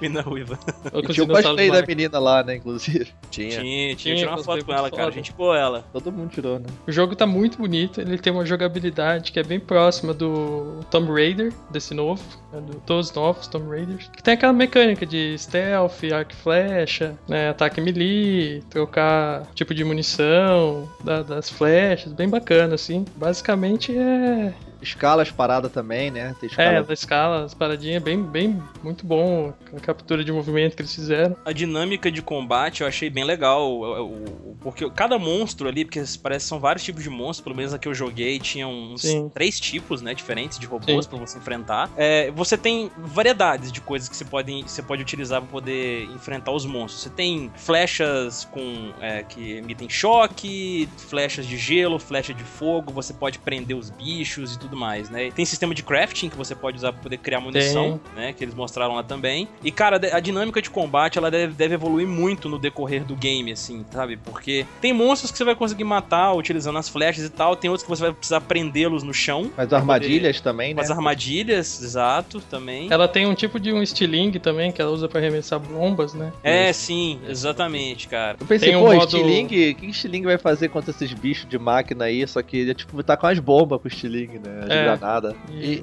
E, co- Ele como que era o vídeo? O vídeo era ele jogando meio que o modo história, assim, uma side quest, na verdade. É, era, era mais ou menos a mesma parte que tinha na, na demo, só que ele jogando a história dessa parte. Ah, Tinha os. NPC te pedindo ajuda. Ah, tem um É. demônio na vila. E tipo, tinha um monstrão lá, entendeu? Corrompido. Tem uns bichos corrompidos que são mais foda, entendeu? Que estão meio berserker, assim, sabe? Entendi. Ah, e- esse jogo, eu tenho a preocupação de a história dele ser uma merda. Não, eu acho que a história. bacana, eu acho que a história vai ser legal. Não, a eu acho que vai ser legal. Eu tenho medo dela ser uma merda, A entendeu? premissa já é muito boa, né? do- jogo, a Terra dominada, tipo, por- pelas máquinas, só que É, se passa que, tipo mil anos no futuro, alguma coisa assim. Aham. Isso eu acho muito legal, a inversão de valores, assim, sabe? De máquina e ser humano. O que me preocupa é que ele, por ser um jogo open world, ele fica com a responsabilidade de ter muita side quest e ser um jogo longo e ficar arrastado, entendeu? Essa é a minha maior preocupação Igual em relação à Mad Max. história. Igual o Mad Max. É, verdade. Igual todo jogo de open world, com exceção de Witcher, entendeu? GTA. É. Mas é, porque, cara, todo jogo de open world, me desculpa Ubisoft, mas todo jogo é você ir lá, de- descobrir 15 outposts nesse mapa. Você tá um falando mapa- de Assassin's Creed mesmo, cara? Assim, na mata? Não, qualquer jogo, Far Cry, que seja, qualquer jogo. Dá é nome aí, seu babaca. Deixa o Caio te xingar um pouquinho, pô. Inclusive, o, o- o- esse jogo ele tá assim, você tem também lá os lugares pra tu explorar e tal. Eu tô achando que vai ser um pouco assim. Isso me preocupa, sabe? Se fosse justamente só isso. Ah, cara, mas eu, Eu, acho gostei, eu gostei, eu, eu não testei isso na, na demo ali na hora, mas você, nos vídeos que eles mostravam antes, que você derrubava o monstro, né, o robô e tal, não sei o que lá, e catava, tipo, o rabo dele e utilizava como bazuca, Sim. sabe, essas Faz coisas. o crafting, tu faz o crafting É, então. das peças É, dele. craft. Essa, essa parte da mecânica que eu acho que vai, vai fazer o jogo ser longevo, assim, de você realmente querer continuar jogando, porque você não sabe exatamente como, o que, que você vai achar depois, né? Mas eu acho É, que essa sim. questão das missões ver, né? secundárias aí, eu acho que não vai atrapalhar tanto assim, não. Mas assim, claro, e, e são os produtores que falaram com a gente, mas e, né, e quando a gente for jogar é que a gente vai ver realmente. Mas eles falaram que a história realmente ela vai ser muito densa e tipo vai ser um, um- um grande foco ali, vamos dizer assim, não É. só mecânicas e gráfico. É, eu até comentei isso no cast sobre a Brasil Game Show do ano passado, né? Que teve a primeira apresentação do Horizon lá. E, e- e os caras falaram isso, né? Estão prometendo. É, é esse o meu medo, entendeu? Entrar no mesmo, mesmo problema do cara da Quantic Dream, né? Ficar prometendo um monte de coisa e na hora que você vai ver, é, não é bem assim. É, o problema No é Man's o hype, Sky, né? sabe? No Man's É, Sky. O problema é o É. hype, eles estão fazendo muito hype em cima. O jogo tá lindo, cara. Aquele matinho mexendo, né, cara? Meu Deus, incrível aquilo, cara, Tá, no tá Play bonito 4. mesmo. tá. Spoilando E- um pouco a, a história, a menina é meio que uma escolhida, né? Assim, É, tipo, ela ela, é é, ela é especial entre as pessoas lá. Parece que ela veio, que ela é diferente da, da- das pessoas comuns. Tipo, acharam um bebezinho perdido, assim. Ela é Moisés, é isso que você tá falando? É, basicamente. Tem o lance também do, do demo que você podia capturar os, os touros lá, robô, né? Tem, Ah, é verdade, cara. Muito Tu hackeia ele e você consegue montar ele, cavalgar nele, né, e tal. tinha Verdadeiro um- touro mecânico da festa junina é isso aí, ó. Ai, É, caralho. O primeiro demo que eu joguei tinha aquela máquina grande que dá pra ver nos trailers que ela carrega uma, uma caixa nas costas, né? Aham. Ah, A É, segunda o demo que eu joguei já não tinha mais esse robô. Não, o que eu joguei não tinha. O que eu joguei era uma área super pequena, não tinha nada pra você fazer. Eu matei os três inimigos que tinha e acabou, não tinha mais nada pra fazer. Aí eu andava, você saiu da área do jogo, aí voltava. Mas olha, o que eu achei bem legal, realmente, até que o cara. é, as criaturas, os Watchers, né? Que são os que ficam, tipo, vigiando o rebanho, por exemplo, lá dos É os, os raptores, né? Os É, Raptors, é. Raptor. Eles são um bicho, você vê que eles são máquinas, eles são muito é, primitivos, bem primais, assim, sabe, no jeito de agir. Eles vêm correndo e se jogam em cima de você com tudo, saem se arrastando no chão. Achei muito maneiro a movimentação dos bichos, assim, sabe? Inclusive, o cara até falou na, na, na apresentação que uma das inspirações dele, perguntaram lá, foi realmente Jurassic Park, por exemplo. Aquela parte que, na cena do primeiro filme, que eles Sim. saem do, do carro e vê os dinossauros, os brachiosauros lá, aqueles pescoçudos andando, né? Uhum. A fotografia, totalmente Jurassic Park, assim. É, tem muita, Maneiro. muita influência mesmo, verdade. Então parte pro outro tema a aí. gente não pode tô- partir para outro tema sem falar do Call of Duty, cara. Ah, é verdade. Ah, pode puxa né? aí, Renato. Puxa aí, Renato. Não, é só, é só pra falar que eh, eu tava esperando uma demo que mostrasse o esquema da, da gravidade, porque isso foi a coisa que mais me chamou a atenção no, no trailer da, da E3 Da lá. E3, é, E verdade. não tinha isso. Inclusive, muita gente demorou pra perceber que era Call of Duty naquele demo, É. porque tava diferente. Então é assim, Call of Duty Titanfall, entendeu? E você pode ser um robozinho com várias armas diferentes, você monta o seu cara, tipo, edita qual é o tipo de arma que você vai usar, etc. E Ah, é é, Call of é. Duty, cara, é isso aí. É, então. Mas eu achei Mesma divertido. coisa do último, então, né? Fala aí. Pergunta que não quer calar, Renato. Diga. Battlefield 1 ou Call of Duty? Ah, tomar banho, velho. Cara, o fato de Battlefield ter voltado pra guerra antiga, que te exige mais é, estratégia e pensamento, e as armas, tipo, demoram pra matar as pessoas, pra mim isso já é um- uma definição do, do jogo ser mais legal, entendeu? Não é só ficar correndo que nem um maluco e dando tiro. Eu gosto de Eu- guerra moderna, eu gosto de mais guerra moderna, mas achei legal o Battlefield fazer isso também. É, eu não tenho problema com a guerra moderna em, em si, assim, é só prefiro a guerra velha. E só pra gente fechar o PlayStation, eu, eu- eu joguei o demo do Final Fantasy XV também, Joguei também. porque eu no E3 não tinha jogado, e assim, é aquele demo do vídeo da E3, que é a luta contra o Titã, né? Aquele bichão gigante. Chato pra caralho. É, é um demo meio chato mesmo, pra você botar numa feira, é muito parado. Tipo, fiz um speedrun do demo, porque eu joguei muito rápido. Ah, eu, joguei ele até de boa, mas o, o, o que eu achei ruim é que o gráfico tava esquisito, a jogabilidade tava meio estranha. é, eles te jogam no meio da briga do Titã lá, né? Muito e aí confuso, você. tem- né? Muita bagunça. É, né? não, e aí você tem que defender, né, a mão gigante do Titã. O, o Titã tem dois braços, mas ele só te ataca com a mão esquerda. E, e aí você, ele fala lá, segure quadrado pra defender, né, pra dar o parry. Aí você segura o quadrado e você tá lá defendendo. Ele fica defendendo, fica defendendo até a mão do bicho sair. Cara, eu tive que perguntar pro cara do stand, depois de, tipo, 15 vezes tendo defendido a mão dele, como é que eu atacava. Porque é, não não fazia explicava sentido. muito bem mesmo, sim, realmente. Então, assim, ele é um demo muito ruim o que eles entregaram ali. É que eu já tinha jogado os outros demos, então eu já sabia como funcionava o jogo em si, né? Sim, Por isso sim. que eu tive um pouco mais de facilidade. Mas, enfim, é um demo esquisito mesmo. E esse jogo tem que ser bom, cara, porque senão a Square vai fechar, cara, na moral. a Square É não o- pode é o fechar. Renato É o Final Fantasy, que né? seja bom, né, velho? É, é o Final Fantasy Final. Não, o, o Final vai ser o remake do 7, porque esse aí vai morrer. Então, aí já lançaram o remake do 7, porque se tudo der errado, eles vendem o remake do 7 que é mais. Não, ganhar- aí eles vão fazer o remake do 6. Aí eles vão Uhum. encher o rabo de grana pra fazer o Final Fantasy XVI. Mas eu tô esperançoso. cares. FF15 eu quero jogar, quero essa porra, vamos ver, tem que ser bom. FF15 de Piracicaba. Nossa.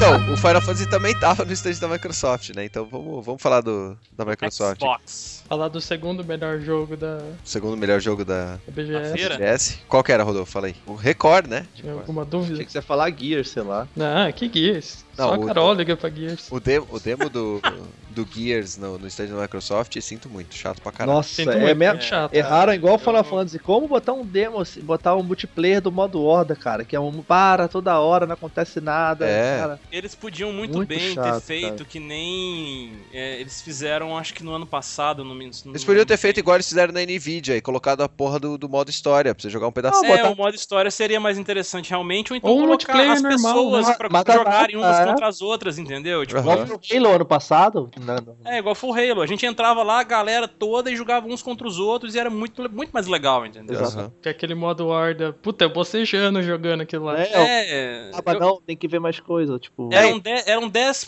eram 10 waves, né, cara? Eu saí na se- sexta ou sétima, eu Eu acho. saí na sétima porque eu morri, eu virei pro cara do lado e perguntei, então, vai até quanto? Aí o cara falou, ah, vai mais um pouco ainda. Ele não tinha falado que ia 10, né? É, e, e era e duas e meia eu tinha, o, eu tinha a apresentação do FIFA lá na, na Warner, né? no- na quinta-feira. é, demora E aí eu olhei o relógio e era 10h32. Eu falei, cara, então, desculpa, mas eu tenho É, que eu sair. também saí por causa Eu disso. fui também. até o Wave 8, daí quando meu time morreu. Não, então, aí, aí eu olhei pro lado, né, na hora que eu tava saindo, o cara que tava do meu lado resolveu sair também, e os dois da ponta lá no fundo já tinham saído.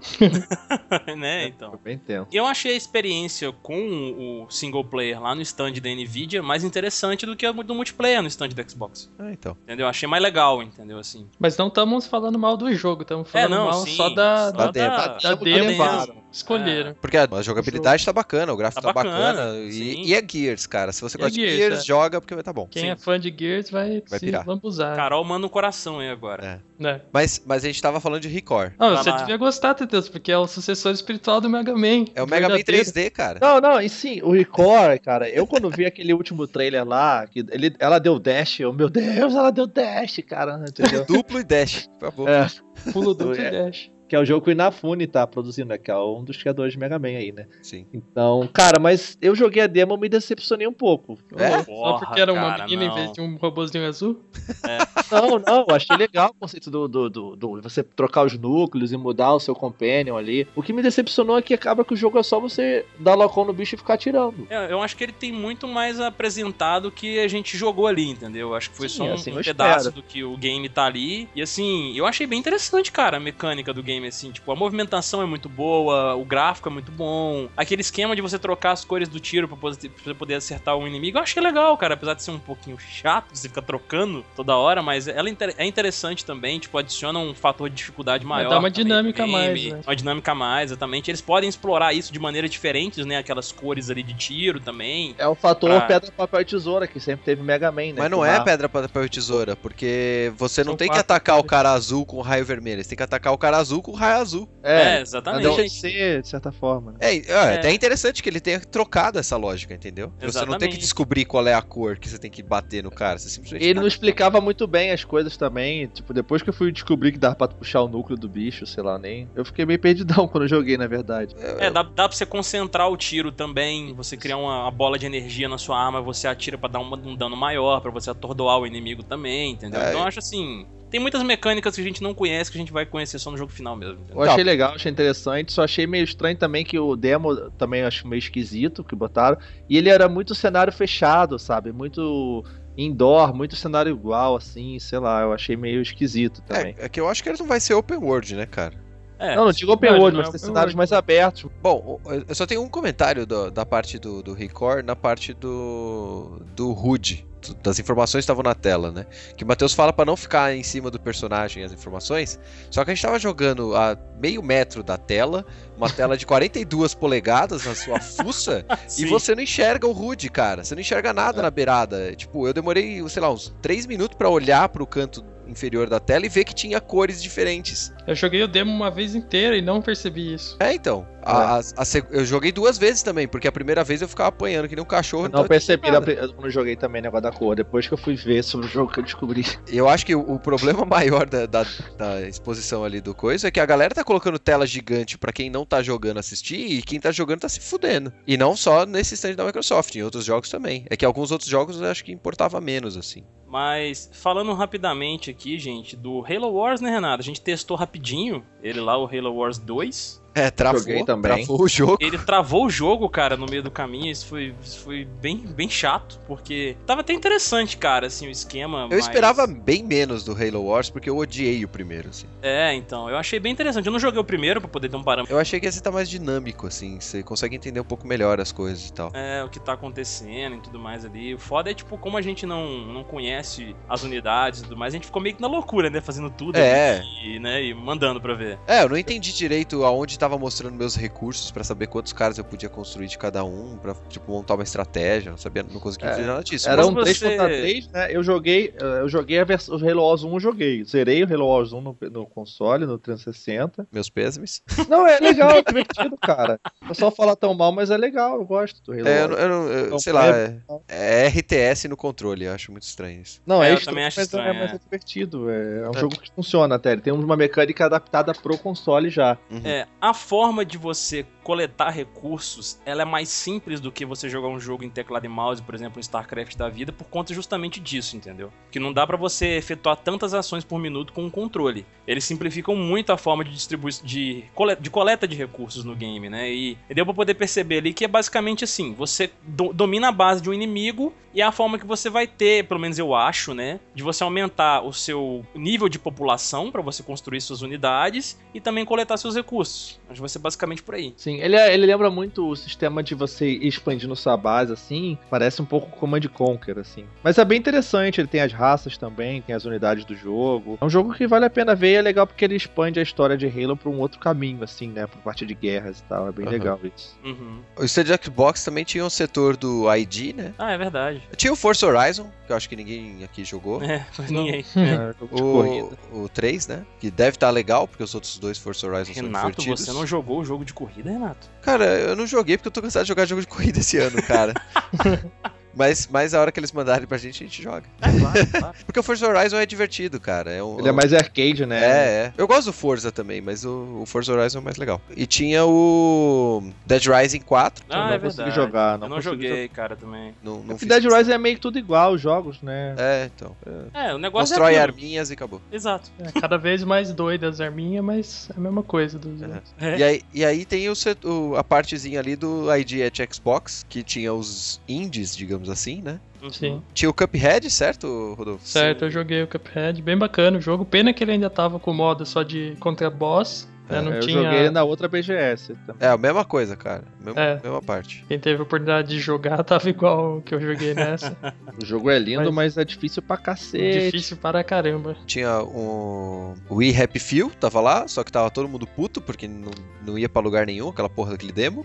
É, tinha saído há pouco tempo um early access dele, né? Inclusive. É, tipo, você tava andando na cidade, assim, e você andava na cidade, e você andava na cidade, e você andava na cidade. Tipo, não acontecia nada no jogo, cara. Ele é um jogo que foi meio, meio, desa- meio desapontador, assim, porque.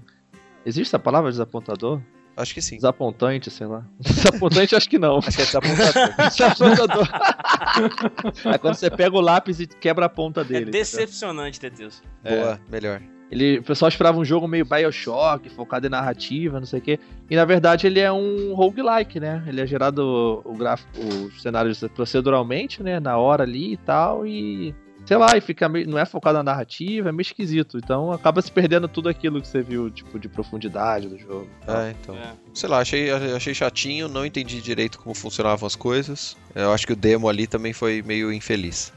Acho que o pessoal errou muito nos demos dessa vez, né, cara? É. Impressionante. É, do lado dele tinha o Rocket Fist, né? Que é do Daniel SLD e do, do Thiago Adamo, que é um jogo divertido e já tá vendo aí, então vocês, se vocês quiserem um jogo de batalha bem, bem louco e tem um modo história.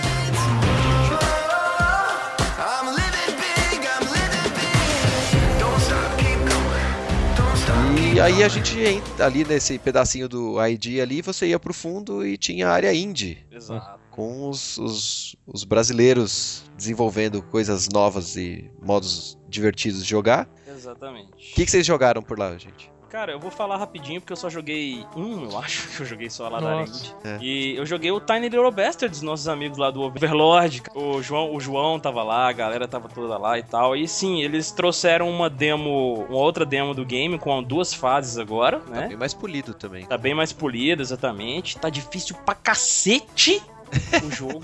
Mas tá divertido, morrer é divertido no jogo. Então, exato, é isso que eu ia falar, cara. Mas assim, apesar da dificuldade do game, ele tá muito divertido, cara. É muito legal. É muito. Sabe, você. Eu comecei lá jogando e assim, no, no ano passado, a demo que eles trouxeram, você já começava com uma arma e tudo mais. Esse não, você começa jogando com os, os próprios punho, punhos mesmo é. pra poder bater, entendeu? Eles colocaram outras mecânicas no combate, que foi você, tipo, dar um shoryuken, bater no chão. Tem um parry também. Tem um parry, exatamente. Tem um pulo duplo, tem um poder que ele utiliza agora também quando você pressiona o botão lá, uma explosão que ele dá um grito, sei lá. É um arroto. Um arroto? É. É um Olha arroto. ali, tá vendo? É, então, muito legal, cara. Boas expectativas pro Tiny Little Bastards. Os caras estão de parabéns. O Wolf, o Wolf jogou as, as fases lá, né? Porque eles estavam com é, fases diferentes, dependia, dependia do dia que você tava lá jogando, É. eles trocavam a fase. Acho que Ah, os é? as duas máquinas. Pelo menos eles é, falaram que tava fazendo assim, o, pessoal, o resto do pessoal da O, o. Felipe Zerocal lá, nosso amigo, que também tava lá no podcast Naruto, ele quase, ele quase que foi o debugger do jogo, porque tanto que ele jogou lá. que É, ele jogou foi umas quatro vezes lá, acho que É, ele quase dia, zerou né? as paradas lá. Eu joguei bastantinho, bastante tempo até, mas foi uma vez só. Eu fui jogar, o Wolf tava do meu lado ali e falou: Cara, você vai morrer pra caralho. É. Mas eu joguei um bem bacana que chama Dead Army, Aham. que é um RTS onde você controla zumbis num apocalipse zumbi. Eu é bem bacaninho o jogo. Ainda tá em desenvolvimento e tudo mais, aquela coisa de ser É, a maioria dos jogos ali tá nesse estágio, né? Sim, Bem bacaninho o jogo, a ideia é bacana também, promissor. É diferente, pelo menos, né? E um outro de areninha também que chama Grow Brawl, que é bacaninha de arena, de matar um outro. Ficar de- interessante esse jogo que você consegue pegar a pessoa e jogar ela pra fora, tipo o Bomberman antigo. Aham. assim. Tem essa mecânica, eu gostei dele, achei bem divertido. e o que eu mais gostei dos indies lá, que particularmente meu estilo de jogo foi mais, né, bateu mais, é o Rise of Ages. Nossa, qual que é esse? Eu não, não lembro. Ele tava lá só uma TV passando, assim, você até às vezes podia passar reto e não perceber ele ali no meio, mas Uhum. eu, perce- eu gostei bastante porque ele lembra Terraria e Starbound, esse tipo de joguinho. Ah, tá. Ah, você comentou com a gente na, na sala de imprensa, é verdade. É, esse eu, esse eu gostei bastante, ele tá logo pra sair já, pra primeira fase dele. Cara, eu joguei o Holy Avenger, né? Da galera lá do- da editora Jambô, do pessoal do brasileiro que fez a HQ na época, que é foda, muito boa, Holy Avenger. Uhum. Pra quem leu na época da pessoal da Dragão Brasil, né? Sim, pessoal da sim. RPG baseado no Tormenta. É muito divertido o jogo, assim. Ele tá bem, precisa de polimento ainda, tá ah, tem bem. mais um ano, mais ou menos, de desenvolvimento. Isso. Não vai demorar ainda. Ele tá bem ainda, tipo, é, tem que polir muita coisa ainda, mas ele é um beat'em up clássico, tipo, briga de rua, só que com cenário. Lembra um pouco, sabe, o Shadow of Mistara, assim, Uhum, tá. o D&D, assim, porque tem as classes, né? Tem, ah, tem o Mago, que é a Niele, tem o Sandro, o, o Ladino, né? E por aí vai. É, Ele é meio Golden Axe, assim, né? Isso, bem Golden Axe mesmo. E tá mais pro Golden Axe do que pro Mistara, porque ele é bem mais simplesão, assim. Uhum. E você joga ali, vai, é, tem as classes, dá pra quatro pessoas, tem as estações com quatro players pra você jogar, bem legal isso. Aham. E, É. e você jogando, assim, ele é um, só que tem um 3D e, tipo, e é divertido, assim, ó, tanto que eu, é, se você comprar, ele tava baratinho, e se você comprasse um item deles, você ganhava o jogo. Eu comprei uma camisa lá e já ganhei aqui do jogo já, quando sair. Legal também que tinha o Trajes Fatais, que é um jogo de, de luta brasileiro, que ficou famoso, que é como se fosse uma festa, uma fantasia, e cada um foi fantasiado de uma parada, e as pessoas têm o poder daquela roupa que eles foram, né? É, a ideia é muito boa, né? Pra você Isso. justificar os poderes do cara sem ter uma história bizarra. Né? E ele é bem aquele jogo estilão The King of Fighter, assim, sabe? É bem interessante, ele tem um sistema de combate diferente. Bem legal, assim, eu joguei o beta dele quando saiu. Só rapidinho, eu joguei o Super Button Soccer com o Verta, foi uma partida interminável, mas eu ganhei. Nossa, foi ridícula essa partida, cara. Vocês Foi. nunca jogaram botão na vida, né? Nunca Puta que jogaram. pariu, velho. Vai estar no vídeo engraçado. também, certeza. Vai estar no vídeo, vai. Eu joguei dois jogos do ABXY, que é um estúdio lá do- dos caras, que é o, o Cockfighter, que é o Street Fighter com galos. Ah, tá, achei que era outro coque. É, então, a piadinha, é- a piada é exatamente essa. Só tinha o, o personagem principal, que é o Ryu, basicamente, pra jogar. Eu achei legal, mas eu, eu, eu comentei até com, com o rapaz lá na hora que eu preferia jogar com o D-pad em vez de jogar com o analógico, o jogo de luta. Porque é um jogo de luta 2D e meio, né? E eu acho meio ruim jogar com, com o analógico, É, sim, assim, sim. pra dar Hadouken e tal. Fazer meia lua pra frente e soco. Isso, pra fazer. pra fazer- Ah, Ah, moleque. Esse povo que copiou o site nosso, vou te falar. E, e o outro jogo deles que tava disponível lá era o Gods of Metal, que você controla um cara de uma banda que fez um, um pacto com o demônio e ganhou poderes. Só que aí os poderes são liberados quando o cara toca guitarra. Então, tipo, você tem que fazer uns, uns combinhos, assim, tipo A, B Y. Aí ele faz um- uma magia de proteção. Cada vez que você aperta um botão, ele faz uma nota diferente na guitarra e tal. Eu achei a ideia bem divertida. Você vai andando. É como se fosse o Crimson, Crimson Alliance, que acho que é, do Xbox. E você vai andando num, num mapa assim, tem um caminho definido e vai, vai batendo na galera e tal. Joguei o Holodrive de novo, que eu já tinha jogado no Big Festival. É um jogo bem divertido de arena, em 2D. E tem várias armas e tal, é bem, bem frenético assim, achei bem, bem divertido. Também tá disponível, inclusive na nuvem, se vocês quiserem usar o nosso cupom de desconto, certo? Olha aí, rapaz. Exatamente. Meia meia lua. Qual é o cupom de nuvem, desconto? Isso, 10%, você usa lá meia lua na nuvem. Tudo junto, caixa alta. Isso, exatamente. Aí você ganha 10% de desconto lá no jogo. Ele tá lá disponível lá também, acho que é 20 reais o jogo. E ele é bem divertido, assim, você joga online e tal, multiplayer online. Ah, eu joguei um jogo de uma, de uma galera do, de Natal. Tô, eu tô procurando o nome dele. Os caras fizeram o demo que eles colocaram É, lá. Eles... Santa Claus Quest. Nossa, Não, Nossa. não. Meu Deus do Não. céu, cara. Stop! Please, stop!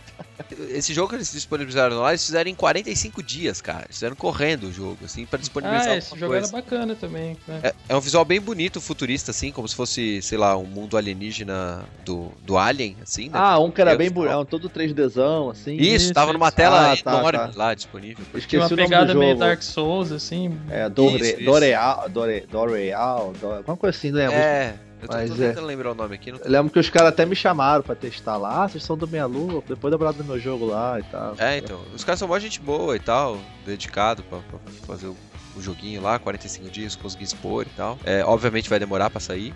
Mas eu gostei pelo fato de eles terem é, ido pelo lado difícil da coisa, de não optar por é, gráfico pixelizado, essas coisas assim que muita, muita gente vai, né? Não que tenha algo errado com isso, só que eu acho o, o desafio de fazer um 3D decente muito maior, assim. Ah, e eu joguei o Eternity, né? Do pessoal da Void Studio, que agora já tá mais próximo aí do, do lançamento, acho que é, é meio do ano que vem. Tá bem bacana, assim, é, é cen- cenário pré-renderizado, né? Câmera fixa, tipo Resident Evil antigo. E só que você anda pelo, no, no, no coisa lá e você tem uma jogabilidade um pouco mais RPG, assim, um pouco mais Dark Souls, um pouco é, os, os, os Dungeons and Dragons, né? Tipo, de aventura que tinha. E o jogo tá bem bacana, cara, tá bem legal, tem uns puzzles é, interessantes e tal. Eu acho que esse é um, um jogo que já apareceu na BGS do ano passado e que ano que vem a gente deve ter ele pronto ali, que eu achei que vai, vai ser um jogo que o pessoal deve prestar atenção aí. Ah, tinha, tinha o, o coisinho, o e-pace da, da Kinship, que a gente pegou pra dar uma caminhada ali na feira. É, né? Renato Testar. se dedicou bastante, cara, fica orgulhoso.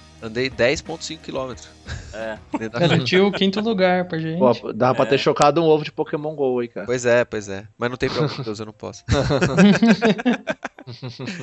e eles estavam com um, um- um jogo. Do, eles estavam com o jogo Skydome, que é um jogo de arena também, de batalha, que eu não consegui jogar, tava bem cheio até o stand. Bom, então da, da área do- dos indies né, foi o que a gente conseguiu dar uma olhada lá. O pessoal, eu, eu gravei o podcast com o pessoal do Player 2 sobre a BGS e, e eles recomendam o Alquimia. Ah, ouvi Ah. falar muito bem desse jogo. Ele é meio mágica, né? Isso, isso. E Legal. você tem que usar os elementos pra poder criar os poderes e dar os combos e tal. Eu não consegui jogar, mas eu vi o, o videozinho e eles estão com, com campanha no Kickstarter. É, acho que é bom, é legal a gente deixar o link aí. Até vou dar uma olhada no site da BGS aqui e tentar ver os, os outros que estão com campanha no Kickstarter pra todo mundo conhecer aí. Mas se vocês quiserem conhecer os indies, estão lá na lista dos produtores da- da- do site da Brasil Game Show.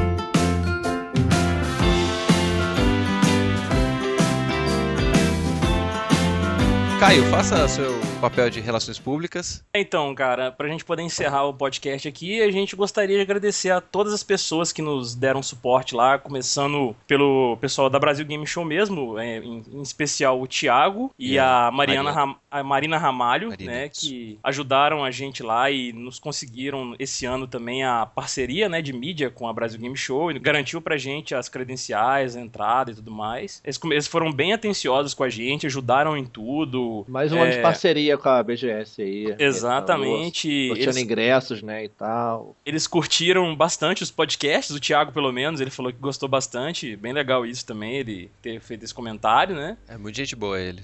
É, Conversou com a gente no, no, no- no intervalo que ele teve lá, ele sentou pra conversar com a gente. É, muito, gente, gente boníssima mesmo, cara, assim, prazer conhecer esse pessoal todo lá. Agradecer também a galera da Rosa Raiz, né, cara, Sim. nossa, eles são sensacionais, assim, pessoal, todo mundo lá, cara, é bacana, assim, todo mundo é muito legal. O Caio, o Vitor, o Felipe, que a gente conheceu esse ano, a Rosinha tava lá também, entendeu? O pessoal que aguenta a gente o ano inteiro, praticamente Sim, sim. eu, né? É, o Matheus, o Alan, estavam lá É, também. o Matheus e o Alan estavam lá também, exatamente. Gente, não, pessoal muito bacana mesmo, assim, a gente adora eles mesmo, pá. Da- falando das assessorias de imprensa agora das empresas específicas, né, cara? Da Warner, o Marcelo tava lá, o Fabão, cara, grande Fabão, mais uma vez rece- recebendo a gente lá e foi super gente boa, recebeu muito bem a gente. Ele, o Marcelo, o Thiago da EA também, tava por lá e recebeu muito bem a gente. André Forte da Nvidia, deu uma força pra gente conseguir testar os, os joguinhos e colocar o Caio pra tomar susto lá no Atividade Paranormal. Exatamente, cara. André Forte lá e o Zibert também, né, cara? Tava lá, bateu um papo rápido com a gente, gravou entrevista também. É, O Gustavo, né, da, da Sony, é, o Gustavo da Sony, né? tava mais enrolado que qualquer coisa lá, mas a gente deu uma Coitado, ajuda é, pra gente quando a gente tava por lá. Ele tava tava. Ele ficou mais sumido que tudo, cara. Porque ele tava muito Uhum. atarefado, era correria o tempo inteiro, e assim, às, às vezes que a gente encontrou ele lá, ele parou, conversou com a gente, foi muito gente boa, ele ajuda a gente pra caramba por fora aqui também, né? nos- Uhum. Quando a gente precisa, com jogos e notícias e tal. A Gladys e o Michel, né? Da... Exatamente, Eu a esqueci o nome Gladys. da outra menina, cara. Ih, eu também esqueci. Era Carol, não era não? o nome Carol. É, o Carol, o Ana, não sei. Não lembro, cara. não lembro, mas, pô, agradecer realmente a Gladys e o Michel aí pelo, pela atenção, né, que eles tiveram lá. Pô, achei muito legal a Gladys. Eu cheguei lá e tal. Pô, cara, fiquei sabendo que você tava aqui, vim te dar um abraço e tal. Pô, eles são muito atenciosos com a gente, muito legais. É, eles, eles é, ajudaram a gente a falar com, o- com o produtor lá do, do Halo Wars, né? E- Exato. E, depois a gente falou com o Eduardo. Do ID, né? Do ID de Xbox lá, que a gente pegou de última hora essa daí, né? Tava, não tava no nosso agendamento ali. É, eles, eles deram essa forcinha pra gente aí, porque a agenda deles estava muito apertada, eles ainda conseguiram encaixar a gente lá nisso aí. Foi uma força muito grande, assim. São muito profissionais também, muito legais. E agradecer também aos nossos amigos, né, cara, que compareceram lá e, tipo, prestigiaram o evento junto com a gente, né? Andaram com a gente lá. É... O pessoal do Goldcast aí, a Carol e o Socket, né? Que a gente forneceu essas credenciais VIPs pra eles, eles foram lá prestigiar o evento. Eles fazem um trabalho bem bacana com o Goldcast, que é o podcast deles lá do Go for Gold. Altas zoeiras, né? Tal, Altas tá zoeiras e tal. A- Inclusive cara, no vídeo depois da BGS confiram as zoeiras. Sim, especialmente a Vanessa também, a Van, a Vanessa, né? A Hum. nossa querida amiga aí, cara, que, pô, todo, toda a BGS, né, cara? Desde 2014 a gente começou aí, ela tá sempre lá com a gente, perto e ajudando, tirando foto, fazendo tudo, entendeu?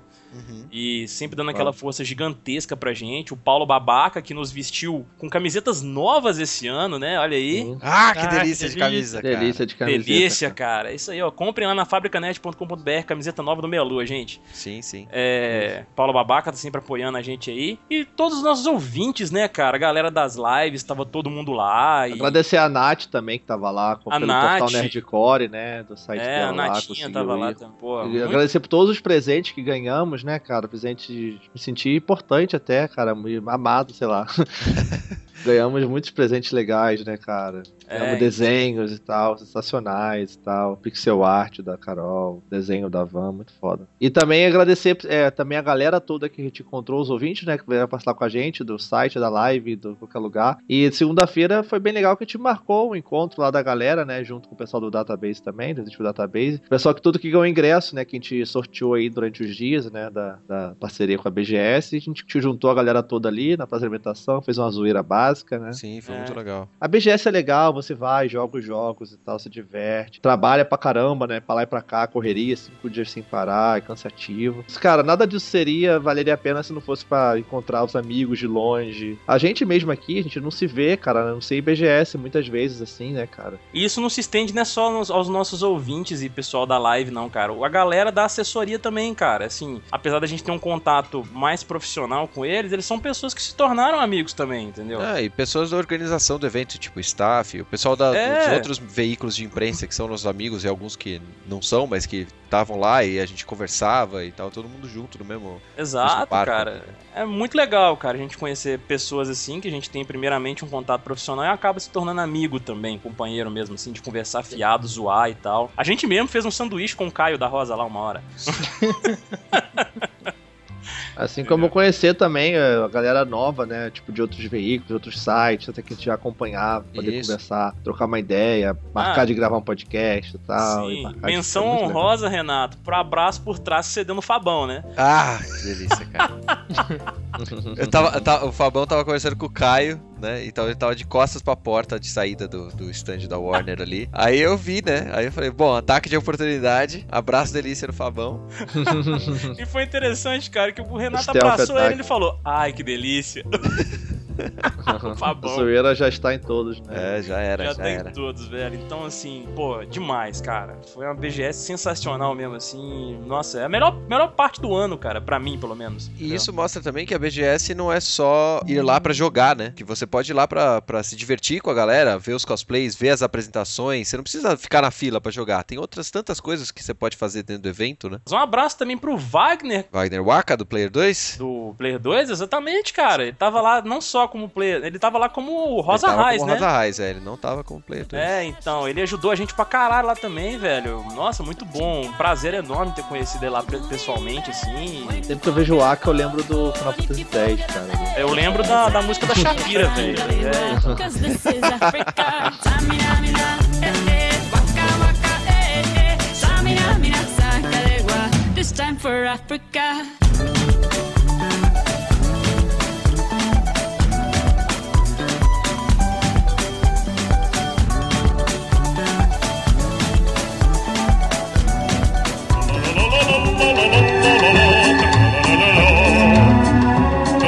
Então agora vamos ler os e-mails do último podcast e tô aqui novamente com o meu amigo Rodolfo Cunha. E aí, povo? Os e-mails do, do último podcast que foi sobre armas, né? Que nós estávamos presentes lá. E presentes aqui. E... E presentes aqui, né? Pra complementar o que faltou e tal. E foi uma lista bem completa, a galera falou, inclusive, do podcast, né? Milhares e milhares de armas. Muitas armas e mesmo assim ainda faltam armas. Então, puxa aí o primeiro comentário lá do nosso site do Meia Lua pra frente soco.com.br, entra no site, comentem lá, gente. Quando vocês puderem a gente lê todos os comentários, responde todo mundo. Isso aí. E temos o comentário do Pedro Alexandre.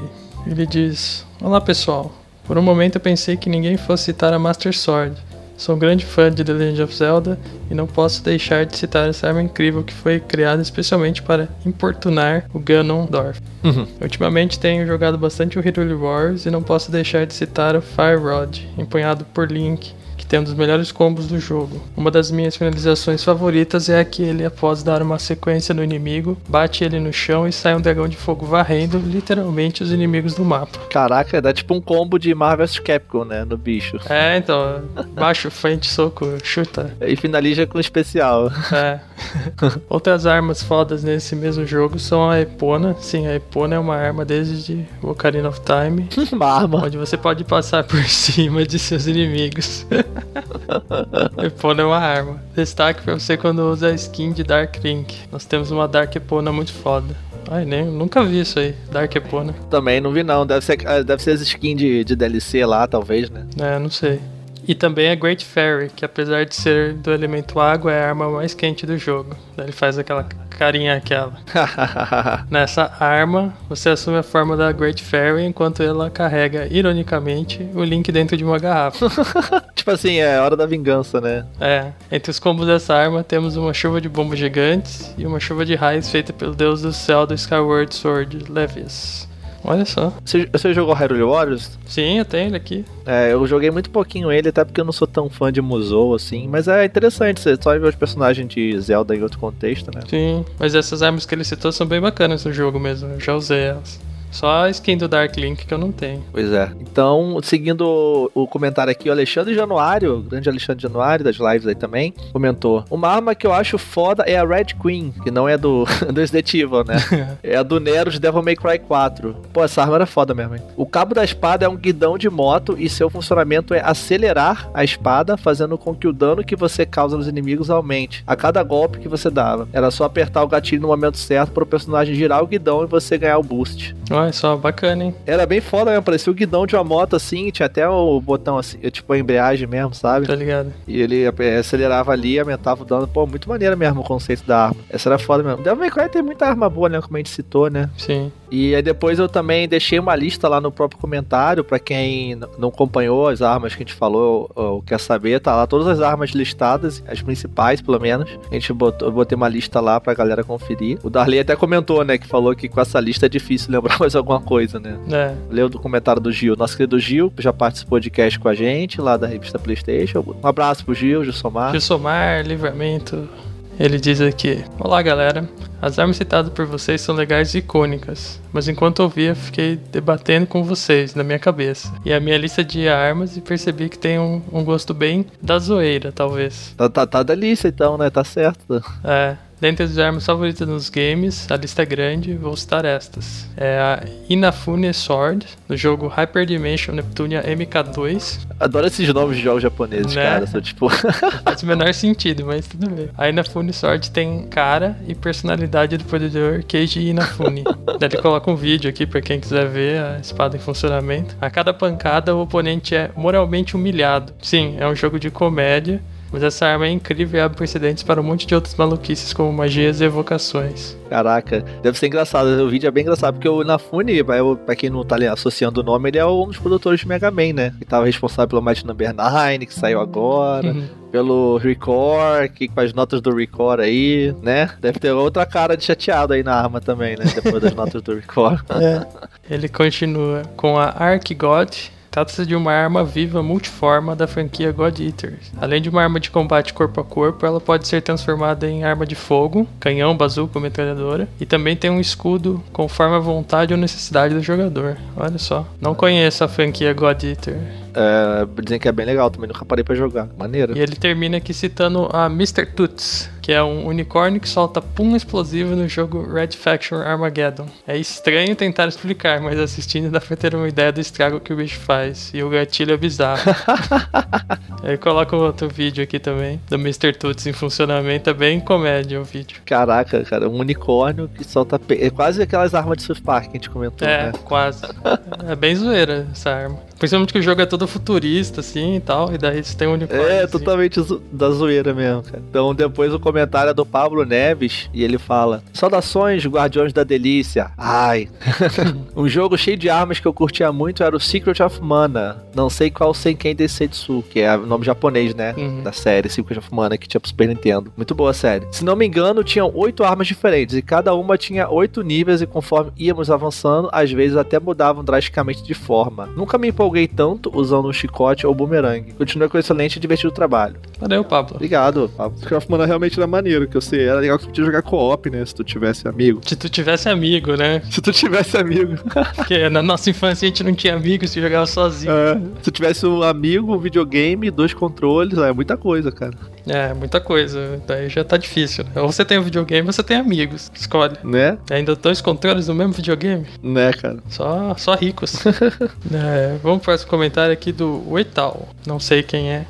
Mas seja bem-vindo à sessão de comentários. Seja bem-vindo. Ele diz aqui a anti-tank do Dino Crisis, arma muito boa. Eu não lembro dessa arma no Dino. Acho que você usava lá pra matar o T-Rex, eu acho, né? É, se é um anti-tank, ela deve matar um T-Rex, né? Creio eu. Anti-tanque, não é anti-T-Rex. e o Francisco das Chagas comentou ali também, só faltou as armas da armadura de Libra do Cavaleiro Zodíaco. Porra, essa é um cast só pras armas da armadura, né?